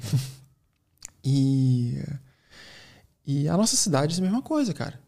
Tipo assim, como é que nasceu essa nossa cidade? Porque ainda tem cidade nova nascendo, sacou? Os Estados Unidos é interessante, cara, que eles, quando uma cidade começa a crescer demais economicamente, eles têm um movimento de começar a criar novos polos econômicos. eles fazem novos mercados, novos shoppings para lá, daqui a pouco novas casas começam a nascer, começam a valorizar aquele espaço. É, foi a forma que eles estão se desenvolvendo, que também não é referência não, tá, gente? Não é referência não. Mas, mas aqui, o que, que a gente era? Não tinha mais recurso, litoral. todo o nosso litoral, maior parte do nosso litoral, tirando a Bahia, que é gigante, é, maior parte disso, as principais capitais estão ali no litoral. Então, é, por quê? Porque a gente tem recurso. Recurso pesqueiro, transporte para outros lugares, Mata Atlântica, abundância de alimento, de vento, de, de umidade, nutrientes, tudo mais. Tinha tudo, verdade. Tinha tudo. É, aí a gente começa a construir a nossa sociedade dentro desse lugar, sabe? Mas com que pilares, com que desejos? Qual o limite? Qual o limite do crescimento? Assim, eu não sou anticapitalista, porra. Tem um iPhone. Mas é, seria uma maluquice minha falar assim, ah, eu sou anticapitalista. Não, o meu ponto é em que momento que a gente parou de pensar modelos econômicos? Que momento? Porque assim, beleza, a gente ah, foi lá, tentou o socialismo, não deu certo, tentou não sei o que lá, o marxismo não deu certo, tentou. Chegou no capitalismo e falou assim, pô, isso aqui tá dando certo, tá, desenvolv tá desenvolvendo. Tá. Aí a gente parou, tipo assim, deu certo? Deu certo mesmo? Porque tipo, o mundo que a gente está vivendo hoje. É fruto disso. E aí, vamos pensar uma outra coisa agora? Estamos partindo para outro lugar? É, tem gente que vai falar sobre neocapitalismo, pós-capitalismo, ecocapitalismo, fluxonomia. Tem vários nomes aí. Tem uma galera, tem uma galera interessante. Posso ter, tipo, porra, trazer aí depois. Cara. Legal. Cara, eu sou super capitalista, mas eu também sei que tem vários problemas. Então, dá para ser essa pessoa, né? É. Porque é assim, como qualquer tipo de filosofia ou modelo de algo, tem um, tem um algo ali que vai. É como se fosse um bug, entendeu? Se você programa alguma coisa, pode estar 99% perfeito, mas vai ter um bug, vai ter alguma coisa ali. No nosso caso, eu imagino que seja, por exemplo, uh, diferença econômica muito alta, sabe? É. Um exemplo. Esse é um dos exemplos. E o capitalismo também se baseia num, num, princípio, né? Tá lá escrito no Wikipedia, quem pesquisar, é, num princípio da o crescimento a qualquer custo. O crescimento a qualquer custo. O lucro a qualquer custo. É, assim, bom, se o lucro a qualquer custo, a custo de quem? Saúde de quem? A tua e a minha. Tua saúde, teu tempo de vida, teus desejos, teus sonhos. Sacou? Nada disso é olhado, como a gente estava falando aqui. A gente cria uma sociedade, tipo assim, pô, tua felicidade não importa, o que importa é o lucro. Pergunta se num povo, num povo tradicional, ou até nessas ecovilas, é assim que funciona, sabe? Se, tipo, se eles se organizam dessa maneira. Assim, o, que, o que é importante aqui pra gente? Pra gente se organizar, pra gente decidir estar aqui junto. Por que, que a gente se reuniu aqui junto, nessa cidade? Por que, que o pessoal do Velho Oeste lá se reuniu junto lá? Por causa do ouro. Lucro a qualquer custo, inclusive um dos outros, né? Que os caras, o xerife lá matavam o outro no meio da rua. É... E agora, tipo, o que, que é importante pra gente? Deveria ser felicidade, né? É, a gente nem tá olhando para isso aí, a gente só tá vivendo e crescendo as cidades. Sobrevivendo, pois é. E, isso é uma parada assim, cara, que, que beleza, também eu, eu, eu gosto de levantar essa, essa, discussão porque eu gosto de levantar essa discussão porque não tem como a gente falar assim, ah, então pronto, vou virar um anarquista, eu vou criar minha sociedade maluca utópica e é isso aí. Não, porque essa galera ainda depende do sistema. Tu não vai mudar o sistema assim, saindo fora do sistema. Tem que mudar o sistema de dentro, de dentro, de dentro para fora. Só que isso é plantar uma sementinha, cara, que não vai ser a gente vai mudar não, sabe? Vai ser nossos filhos, nossos filhos, muita coisa, para muita água para rolar ainda. Mas isso tem que estar tá acontecendo. Esses testes, né, esses, essas ecovilas todas que existem pelo mundo, e esse documentário Ecovilas do Brasil está no YouTube, mostram ecovilas do Brasil, por exemplo, hum, mostram outras possibilidades de, de existência. Como é que a gente pode se organizar como sociedade, como cidade, vivendo junto em harmonia, de uma outra forma que nos dá acesso a recursos, tecnologia, conhecimento, tudo que a gente quer ter acesso e diminui os nossos atritos com a, com a natureza, com a poluição, com, o outro, né? Diminui tudo isso. Como é que a gente pode otimizar essa parada aqui? Né? Deixar isso aqui mais eficiente. Tem muita gente testando, cada um de um jeitinho. Não, aqui a gente planta a nossa própria comida. Não, aqui a gente tem um pilar espiritual aqui que faz a gente sempre estar tá se entendendo junto. Não, aqui a gente tem dinâmicas que toda semana a gente se encontra para debater o que é importante e, pá, e tomar decisão de governança e tudo mais para o bem de todo mundo. Não sei, cada um está testando. Então essas ecovilas todas são testes de como viver uma sociedade que é menos danosa para o ser, para o indivíduo e para o resto, para o mundo. E... Legal, cara, vou ver, vou ver esse documentário. É, é eu sempre quis criar alguma parada assim, uma, uma, É que eu não sabia que tinha, já existia e tinha esse nome, uma ecovila. Interessante. Mas, cara, vale a pena visitar, cara, porque.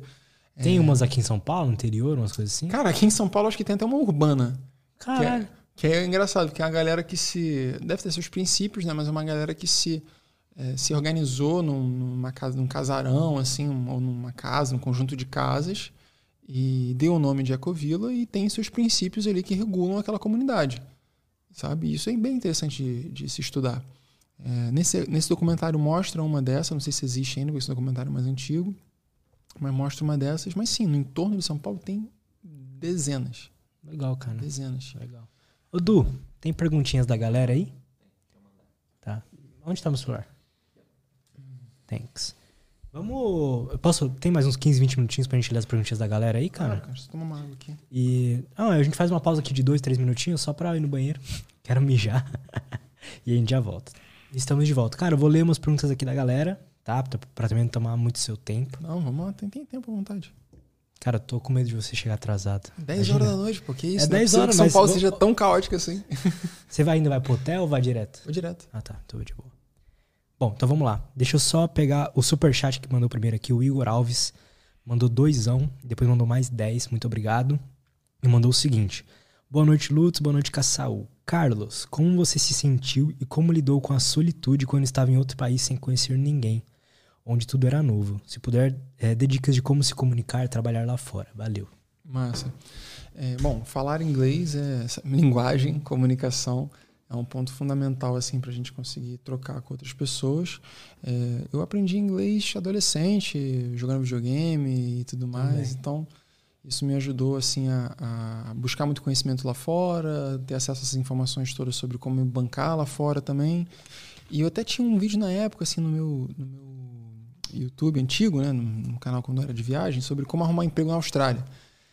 E, cara, depende do que você faz, assim, mas basicamente você pode chegar lá, tipo, óbvio, você tem que ter o visto de emprego, visto de trabalho. Você pode fazer esse visto de trabalho se você for fazer intercâmbio, se você tiver é, algum tipo de visto de estudo que permita isso, se você estiver num país que também permita isso. E uma dica para todo mundo, que essa daí todo brasileiro tem que fazer, é que todo brasileiro. é, na Nova Zelândia, na França, se não me engano, se não me engano, até no Canadá, não tenho certeza que mudou as regras, tanto tempo que eu não acompanho essas coisas. Existe um visto, cara, chamado Working Holiday Visa, que é um visto de trabalho e férias, que te dá a permissão de ficar um ano no país com um visto de trabalho, podendo curtir à vontade. Você tem que ter até 30 anos. Então, qualquer pessoa que tiver até 30 anos pode aplicar para esse visto e passar um rolezão. Um ano. Um ano. Para Nova Zelândia eu fui com esse visto. E aí são poucas vagas, assim, são 300 por ano, alguma coisa assim, e é por ordem de preenchimento. Então, cara, tipo, fui na melhor internet, deixei o celular com um alarme assim, eu preenchendo o negócio e tal, para poder pegar o visto, conseguir pegar o visto e fui para lá. Mas tem na França, tem em vários outros países. Ou seja, existe uma possibilidade de você é, ir para um desses países, né, de outra cultura, outro nível de desenvolvimento tudo mais, e passar um ano lá podendo trabalhar legalmente e viajar pelo país inteiro. Então, é uma experiência assim, que vale bastante a pena para quem tem interesse de cair no mundo, assim, ou dar um primeiro passo numa jornada, assim. É uma excelente rota de fuga. Nossa, cara, eu tenho muita vontade de, tipo, pegar um ano e ficar em algum país, em algum lugar, fazendo alguma coisa. tá quantos anos? 22. Ai, Que isso, cara? Nossa, cara, muita coisa ainda que isso. Que massa, irmão. É, super dá pra você ir, cara. O pessoal tá indo muito pra. Pelo menos assim, eu vejo muito filmmaker indo pra Tailândia, é, Bali. Sim, sim. Bali é na Indonésia. Indonésia, desculpa. Isso. É, sou burro geograficamente. eu sou ruim, cara, em geografia. ai, ai. Mas tá todo mundo indo pra lá agora. É, lá tem muito brasileiro. Muito. Tipo assim, tem uma comunidade Você já foi lá? Hum. grande. Eu passei por lá. Então eu passei umas 12 horas lá que eu tava tipo de, de voo, né? Como é que fala? Indo de ponte Tá ligado? Aham. para ir para outro, para ir para Tailândia, eu tava indo. Aí eu passei por lá, mas eu não quis, não tive interesse de voltar para ficar não, assim, fui, fui dando meu rolê que eu tava indo numa caminhada mesmo de aprender sobre ser nômade, sabe? Eu queria ir para Chiang Mai na Tailândia, que é no norte da Tailândia, e que é a capital mundial dos nômades digitais. Tem algumas tem algumas cidades no mundo, né, que reúnem muita gente de todo canto do mundo que trabalha digital. Então, Chiang Mai na Tailândia é um lugar, Medellín na Colômbia é outro, Joanesburgo na África do Sul. Ah, tem algumas cap- São cidades grandes? São cidades relativamente grandes, não são as capitais. São cidades relativamente grandes, mas que têm um custo de vida, por não serem a maior, tem um bom custo de vida. tem é, boa internet, tem boa infraestrutura, tem segurança. Joanesburgo não é o caso, mas Chiang tem muita segurança. É, e tem, tipo, é, é fala, exposição à nova cultura, né? Que também é um fator para o cara querer e se mudar para outro país, assim, e viver lá durante um tempo. Então eu fui para Chiang Mai, passei três meses lá. Cara, conheci desde milionários, conheci pessoas empreendedoras, conheci artistas de tudo quanto é nicho, conheci blogueiros de viagem, fiz, abri muitas portas dentro do mundo de blog de viagem também nessa época, justamente porque conheci essas pessoas. E existem muitas dinâmicas dos nômades se encontrarem. Então tem alguns cafés específicos assim que tem lá meetup da galera toda semana para trocar ideias sobre desenvolvimento de software, ou sobre web, ou sobre travel blogging, sobre seja lá o que for. Então falar inglês é fundamental. É, se você ainda não fala inglês, qual é o nome dele? É o Igor. Igor. Igor. Se você não fala inglês ainda, Igor, aí, cara, minha recomendação seria você é, se expor ao idioma, né? Então, se você consegue encontrar. Você primeiro pode mudar o idioma do teu celular, ver filme em, em, com legenda em inglês, né? Ou, ou, se você não consegue pegar a legenda em inglês ainda, ver filme em inglês com legenda em português, minimamente. Começar a ouvir mais música, se expor ao idioma, botar ele mais inserido no seu dia a dia, o máximo que você puder. E tentar é, ir em encontros que rolam na cidade, porque tem vários encontros que rolam na cidade, mesmo aqui em São Paulo, em qualquer, qualquer cidade que você esteja, que você consegue conhecer viajantes. Eu não sei pessoas de cidades menores, assim, que talvez não tenham tantos viajantes do exterior, mas nas grandes capitais com certeza tem, em algumas cidades menores também tem, oportunidade de você conhecer viajantes de outros lugares, seja num hostel, e aí tem a festa do hostel. Dá uma passada lá, pô, conhece a galera de fora, sabe? É legal para trocar cultura, aprender um pouco mais. E também é, tem, tem um site, né? tem um, os grupos do Facebook, você consegue encontrar a, no, no, no, Rio tem vários grupos, por exemplo, ah, franceses no Rio de Janeiro, americanos no Rio de Janeiro, coisas desse tipo, que tu pode ver lá quando é que a galera tá se encontrando e tal. Fala assim, pô, dá aula de português pra essa se galera. Se não me engano, tem até. Não sei se são encontros ou são bares aqui em São Paulo onde você pode ir e só fala inglês. É isso. Então esse tipo de, esse tipo de alternativa existe para desenvolver o idioma, porque então vai te deixar assim totalmente seguro, confiante para ir estar tá lá fora. Sendo que eu já falava inglês, mas cheguei lá na Austrália e falei assim: o que, que esses caras estão falando, mano? É, não tô entendendo tem nada. Um sotaque engraçado, né? É difícil, porque eles falam muito rápido, muito embolado. É difícil, mas, mas aí com o tempinho tá pegando. A minha banda favorita é australiana. Sticky Fingers? É, Silverchair. Silverchair.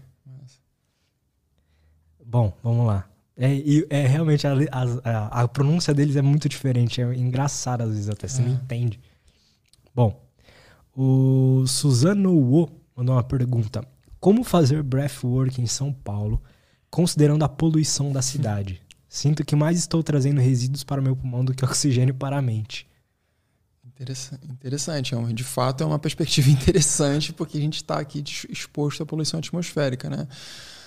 Bom, essas práticas, né, elas são feitas. Bom, eu faço a distância com a galera, então a galera faz as suas próprias casas, que não sei onde ficam situadas, né? Mas é bom você ter plantas em casa que ajudam a purificar o seu ar mesmo dentro da sua casa. Então, isso é uma alternativa.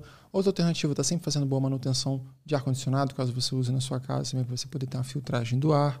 Uh, tem pessoas que instalam purificadores de ar, esse tipo de coisa, mas uh, é, eu não, não olharia assim, não, não existe um estudo assim que vai falar assim, cara, não faça técnicas ativas de respiração no lugar que tem poluição atmosférica.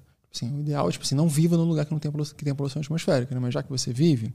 É... Você já vai respirar mesmo? Já vai respirar mesmo, sim, né? Pelo menos essas práticas podem te ajudar a tomar mais consciência do como sair dessa situação e morar em outro lugar. Então, é uma caminhada também. Total.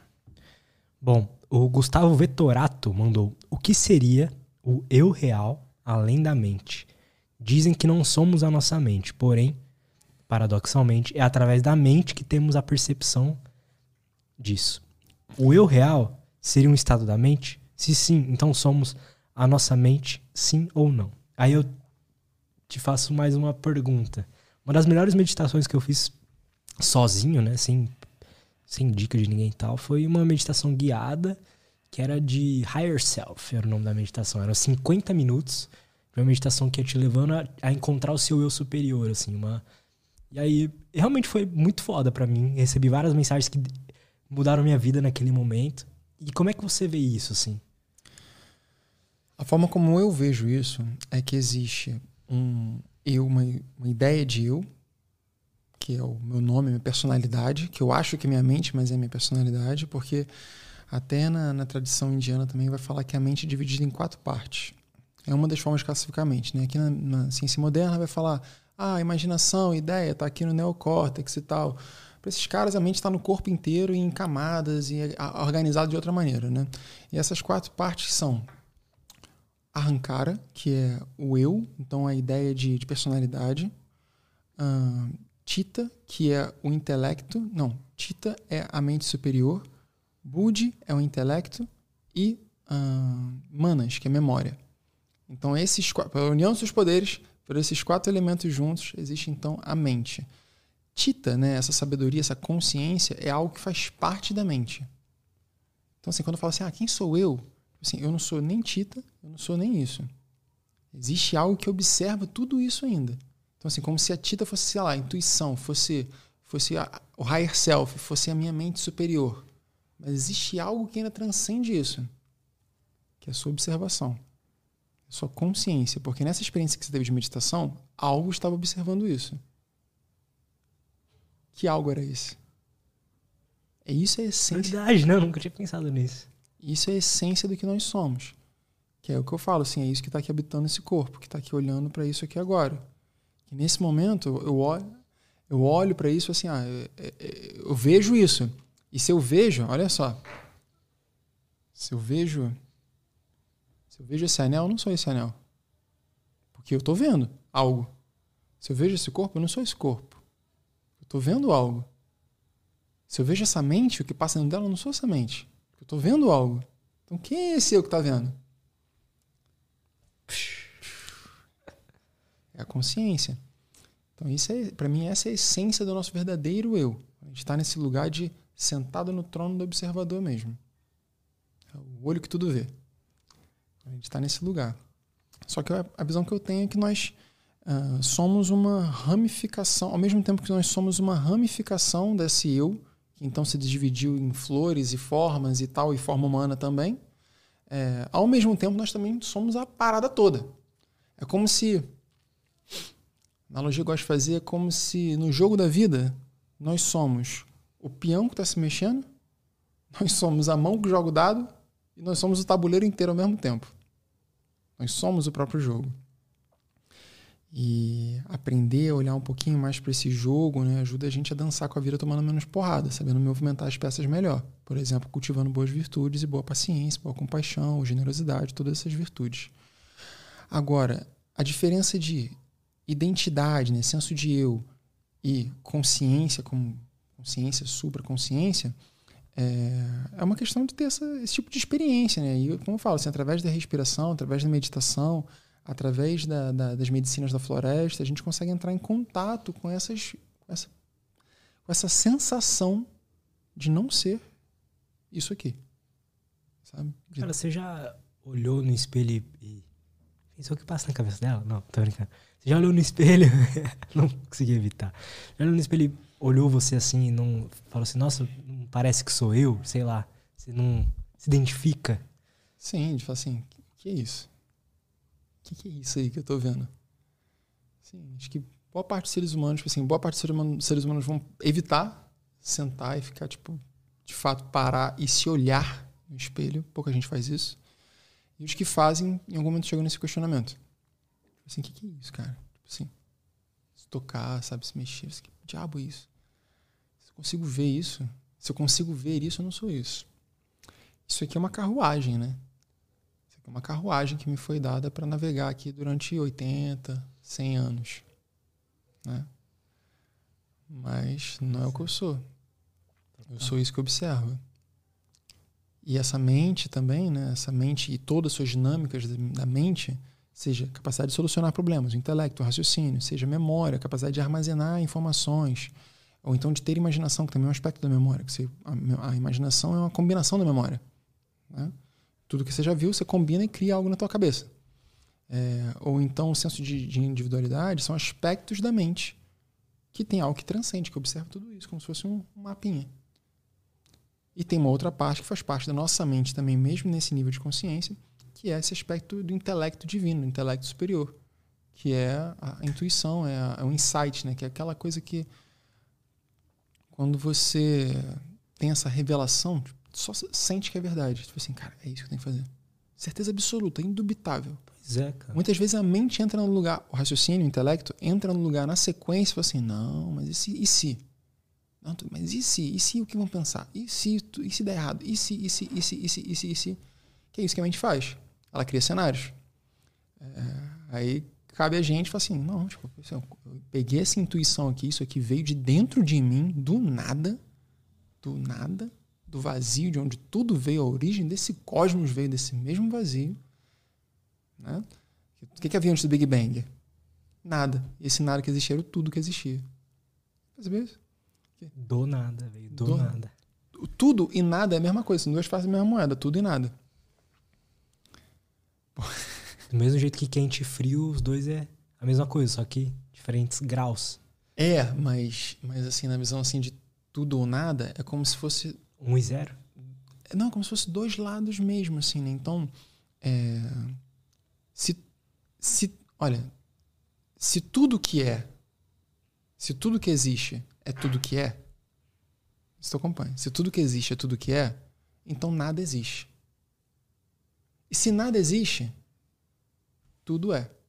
Se nada mais existe, nada existe, só existe uma coisa. O quê? Tudo. tipo, é uma frase que dá uma na cabeça. Se tudo é, se tudo existe, tudo, eu consigo perceber, não, eu consigo ver tudo, tudo. Então não existe mais nada. Então estou afirmando, existe nada. Agora, se nada existe, que era o que havia antes do Big Bang, né? Havia um nada. Esse nada também era tudo que tinha. E desse Sim. tudo que tinha, vem florescendo até a gente estar tá aqui. Tudo floresce. Do nada, tudo floresce. É. Interessante, cara. É, é, de dar uma, um nó na cabeça e ficar alguns dias aí. refletindo, né? Fica com essa refletindo aí em casa. Perfeito, cara. Mas, mas do nada tudo floresce. Então, essa, essa consciência supra, né, ela floresce em diversos aspectos e tem um aspecto nosso, como se fosse um cordão umbilical com isso, que é essa capacidade de intelecto divino, que é algo que é livre de interferências dessas outras aspectos da mente, sabe? Que é puro. E. Essa e... parada da intuição é foda, cara. Porque quem já teve, já sentiu e já tomou a decisão com base nisso e deu muito certo, percebe que é algo foda. Pois é. E aí, para tomar, como é que funciona para dar tomar decisão com base na intuição? Precisa de quê? Coragem. Precisa, cara. Eu ia falar fé, mas é, é mais. Mas é a mesma coisa. É, é, exato, a mesma coisa. É a mesma coisa. É fé, de fato, fé. Porque fé e coragem é a capacidade de você dar o passo sem ter certeza que vai ter chão embaixo. Sacou? E é esse mesmo capacidade humana de dar o passo sem ter certeza de se vai ter chão embaixo é o que vai fazer o sujeito largar a lança e não matar o outro, que é o que vai fazer você falar eu te amo primeiro, que é que vai fazer você vou empreender mesmo com a família falando para não, que é o que vai fazer você largar tudo cair no mundo mesmo com a família falando que não. É eu vou dar o passo sem ter certeza que vai ter chão embaixo sabe? E todo mundo que, que decide dar. Eu, o projeto começou assim, eu pude fazer coisas que eu jamais imaginei que poderia fazer na minha vida até hoje. E tudo começou com o nome do projeto era Se Joga Cara. E o slogan era é, para cair no mundo basta ter coragem. Que é isso, cara. Tipo, é o que mais precisa, sabe? Tem tanto de gente aí que viaja com tão menos, assim, até sem dinheiro mesmo que para viver a vida precisa ter coragem. Para viver a vida de verdade, para viver, não sobreviver, para viver precisa ter coragem. Então, essa verdade, é uma, cara. Essa é uma virtude importante para nossa vida, para nosso crescimento, sabe? Concordo, cara. Bom. Boa. A arte, ou o Arte Manji, mandou o seguinte. Uh, quais técnicas seriam boas para fazer todos os dias. Né? Ele recomendaria para ter um, um bem-estar holístico, por exemplo, respiração, foco, concentração, ou que ele mesmo usa periodicamente. É tipo, quais hábitos interessante, você acha legal da gente ter? É isso? É. Bom, quem tiver um pouco mais de disponibilidade e interesse, eu recomendaria começar a procurar um yoga, por exemplo, fazer uma prática de yoga no YouTube. Tem zilhões de aulas gratuitas com sequência. Sempre você. Ó, dica, hein, pra quem quiser aprender qualquer coisa. Sempre você quiser aprender algo novo no YouTube, bota assim, ó. Tananã, aula 1. Que aí tu vai encontrar 1, 2, 3, 4, 5, 6, na sequência. E tu pode até filtrar ali por vídeos mais longos, que tu vai encontrar os aulões mesmo daquele assunto. Verdade. Dependente do assunto. É, foi assim que eu aprendi muita coisa sobre edição de vídeo e coisas do tipo. Então, tananã, assunto tal, yoga, aula 1, tal. Se quiser aprender sobre mitologia hindu, tananã, aula 1, vai achar. É, que essas práticas de respiração que eu vou falar aqui, muitas delas são do yoga. Então, por exemplo, uma prática que você pode fazer todo santo dia que vai te ajudar a ter uma meditação mais profunda e conseguir também harmonizar. Vou falar três técnicas aqui é, que vão é, contribuir para a sua saúde mental e também para sua dinâmica de ansiedade e estresse. Uma é respiração de coerência cardíaca. Então você inspira contando até 5, solta contando até 5. Inspira contando até 5, solta contando até 5 durante, pode fazer aí no mínimo uns 5 minutinhos. Somente vai dar uma devagada e tal, bota um timer e tenta praticar essa concentração. Isso faz você harmonizar ali o ritmo do sistema nervoso simpático e parasimpático, a liberação de adrenalina, noradrenalina no sangue, de serotonina, de ocitocina, de dopamina, e você poder entrar num estado de relaxamento mais profundo que vai aprofundar a sua meditação. Essa é uma técnica. Outra técnica, que é a respiração de quatro tempos. Então você Inspira contando até 4, segura, a respiração em quadrado. Inspira contando até 4, segura o ar contando até 4, solta o ar contando até 4, segura sem ar contando até 4. Isso é uma outra forma também de você desenvolver concentração, desenvolver essa capacidade de consciência desses espaços do pulmão cheio, do pulmão vazio, do relaxamento do corpo, de onde você acumula tensão sim ou não, e isso também traz harmonia para a mente.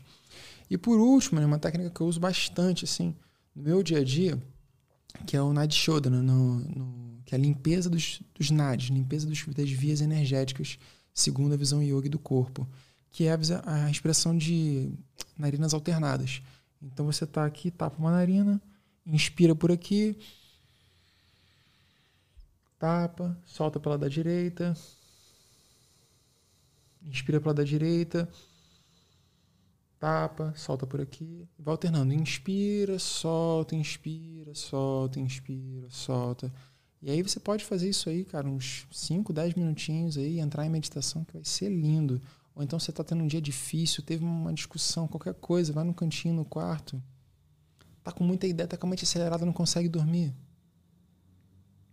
Tudo isso aí, tipo, dá uma boa aterrada. As técnicas que eu faço com meus alunos, elas são técnicas mais ativas que envolvem a respiração circular consciente, o nome da técnica, que são respirações que você está o tempo inteiro ou inspirando ou soltando. Você nunca está segurando o ar, segurando o corpo sem ar ou segurando o pulmão cheio de ar. Então, está o tempo inteiro, muitas vezes respirando pela boca para poder ter uma troca gasosa mais profunda. Nunca respire pela boca, a não ser que seja dentro de um procedimento terapêutico. O corpo é feito para respirar pelo nariz. Então, aqui a gente quer ter uma troca gasosa maior. E aí, respirando pela boca, inspirando no abdômen, no diafragma, na costela, no peito três lugares que você pode ampliar a sua respiração. E solta.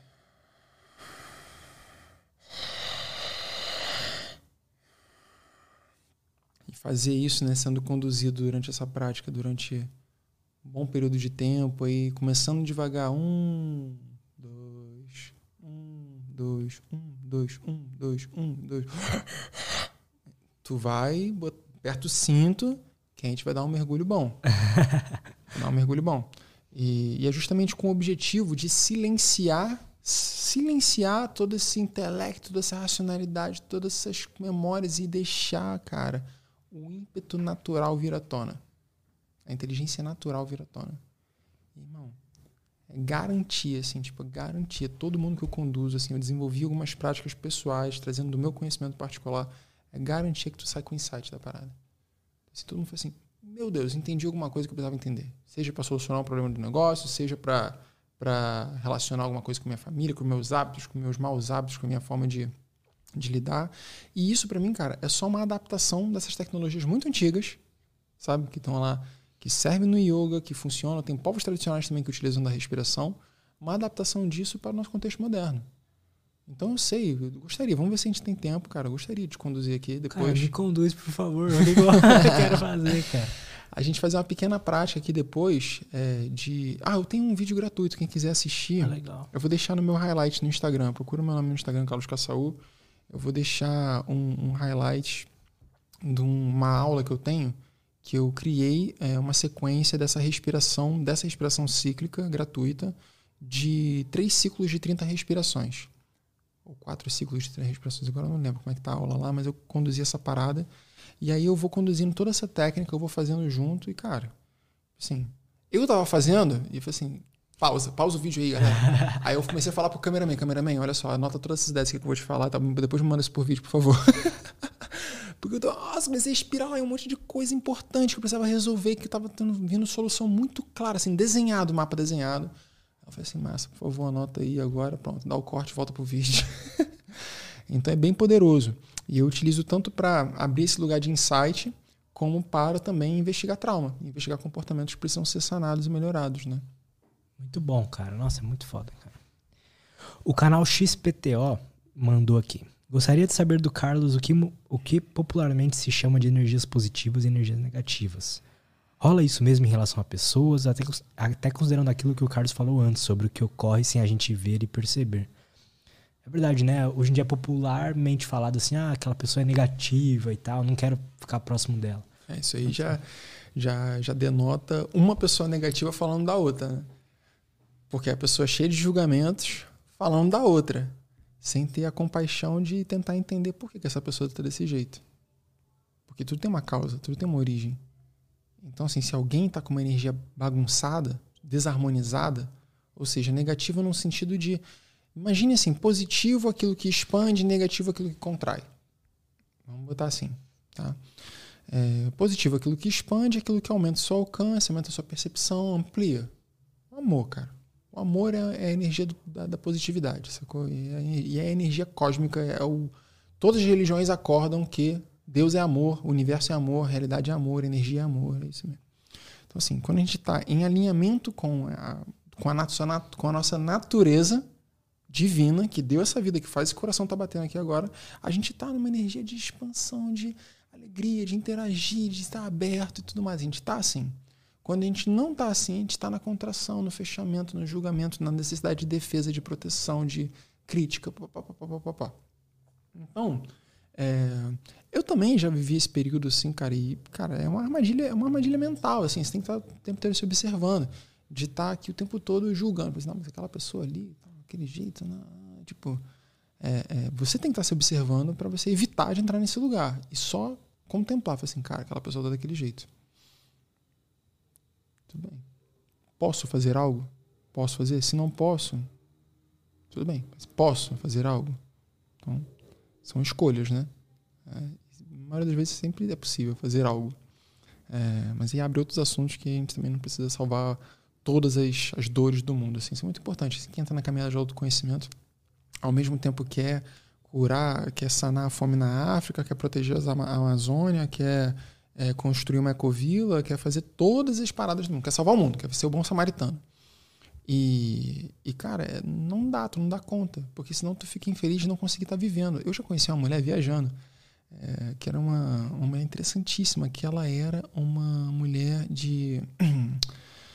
de da, da, da, da ONU, não era nem da ONU, da UNEF, alguma coisa assim, que ela ia, cara, para zonas de guerra, de campo de concentração, todos campos de, de, de refugiados, assim, no mundo todo.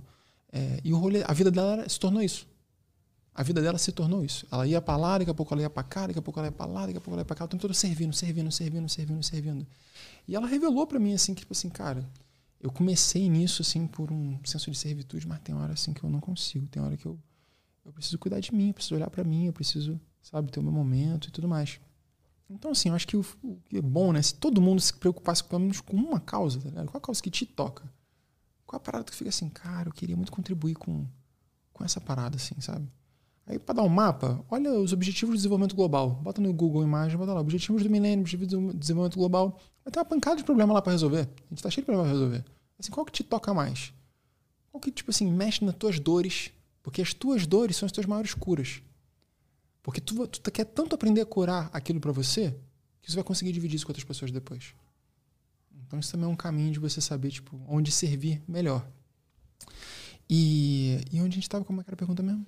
É a questão de energia positiva e negativa. Isso, aí, então, aí nessa polaridade de energia positiva e negativa, é, quem está num, num, num, processo, está num momento de contração, é porque alguma coisa deixou essa pessoa desse jeito. Seja um trauma de infância que condicionou a mente dela de um determinado jeito, seja ah, ah, alguma coisa das circunstâncias atuais que deixou ela desse determinado jeito.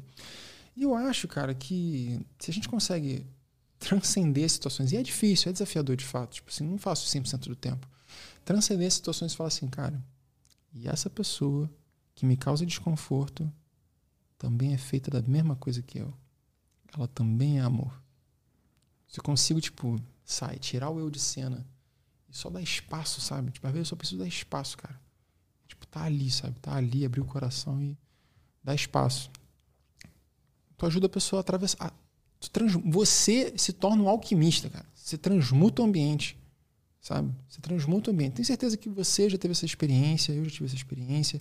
Tu chegar num lugar assim, tu vê que a energia tá meio densa, cara. Às vezes é uma música que tu bota, uma ideia, tipo assim, tu vê que a ideia tá meio esquisita, tu conseguir mudar o assunto para uma outra parada e puf, muda tudo. Então a gente tem esse poder, sabe? De transmutar as energias. Então se eu tenho esse poder, se eu tô vendo alguma coisa acontecendo ali que me causa um desconforto, por que, que eu vou deixar? Eu, cara, aquilo ali me toca. Mas é minha causa, tá ligado? Aquilo ali me toca. Eu fico assim, não, véio, vamos aqui, vamos trocar. Me conta aí, tipo, vamos, vamos atravessar essa parada junto aí. Mas é minha causa. Total. Cadu, cara, muito obrigado. Adorei o papo, cara. Obrigado, irmão. Valeu pelo espaço. Pô, adorei demais, demais, demais. É, como é que a galera pode te acompanhar lá, fazer parte da sua escola? Como é que sabe mais sobre tudo isso que você fala? Irmão. Então, é, pode me procurar no YouTube, Carlos Caçaú, Cadu Caçaú, ou no Instagram também. Ou então a Escola do Fluxo, pode pesquisar também no Instagram. E eu também faço aulas online, faço aulas gratuitas com práticas, guio algumas inspirações, meditações gratuitamente pelo YouTube também. A galera pode ficar à vontade para acompanhar lá, que tá sempre alguma coisa saindo. Eu tô sempre avisando. Show de bola, show de bola. Todos os links dele estão aí na descrição. Então vão lá, acompanhem o Carlos lá. E mais uma vez, muito obrigado, cara. Tamo junto, que precisar. Vamos tocar aquela viola ali agora? Bora. e aí, galera, muito obrigado por todo mundo que acompanhou a gente até aqui. Uh, até a próxima e tchau.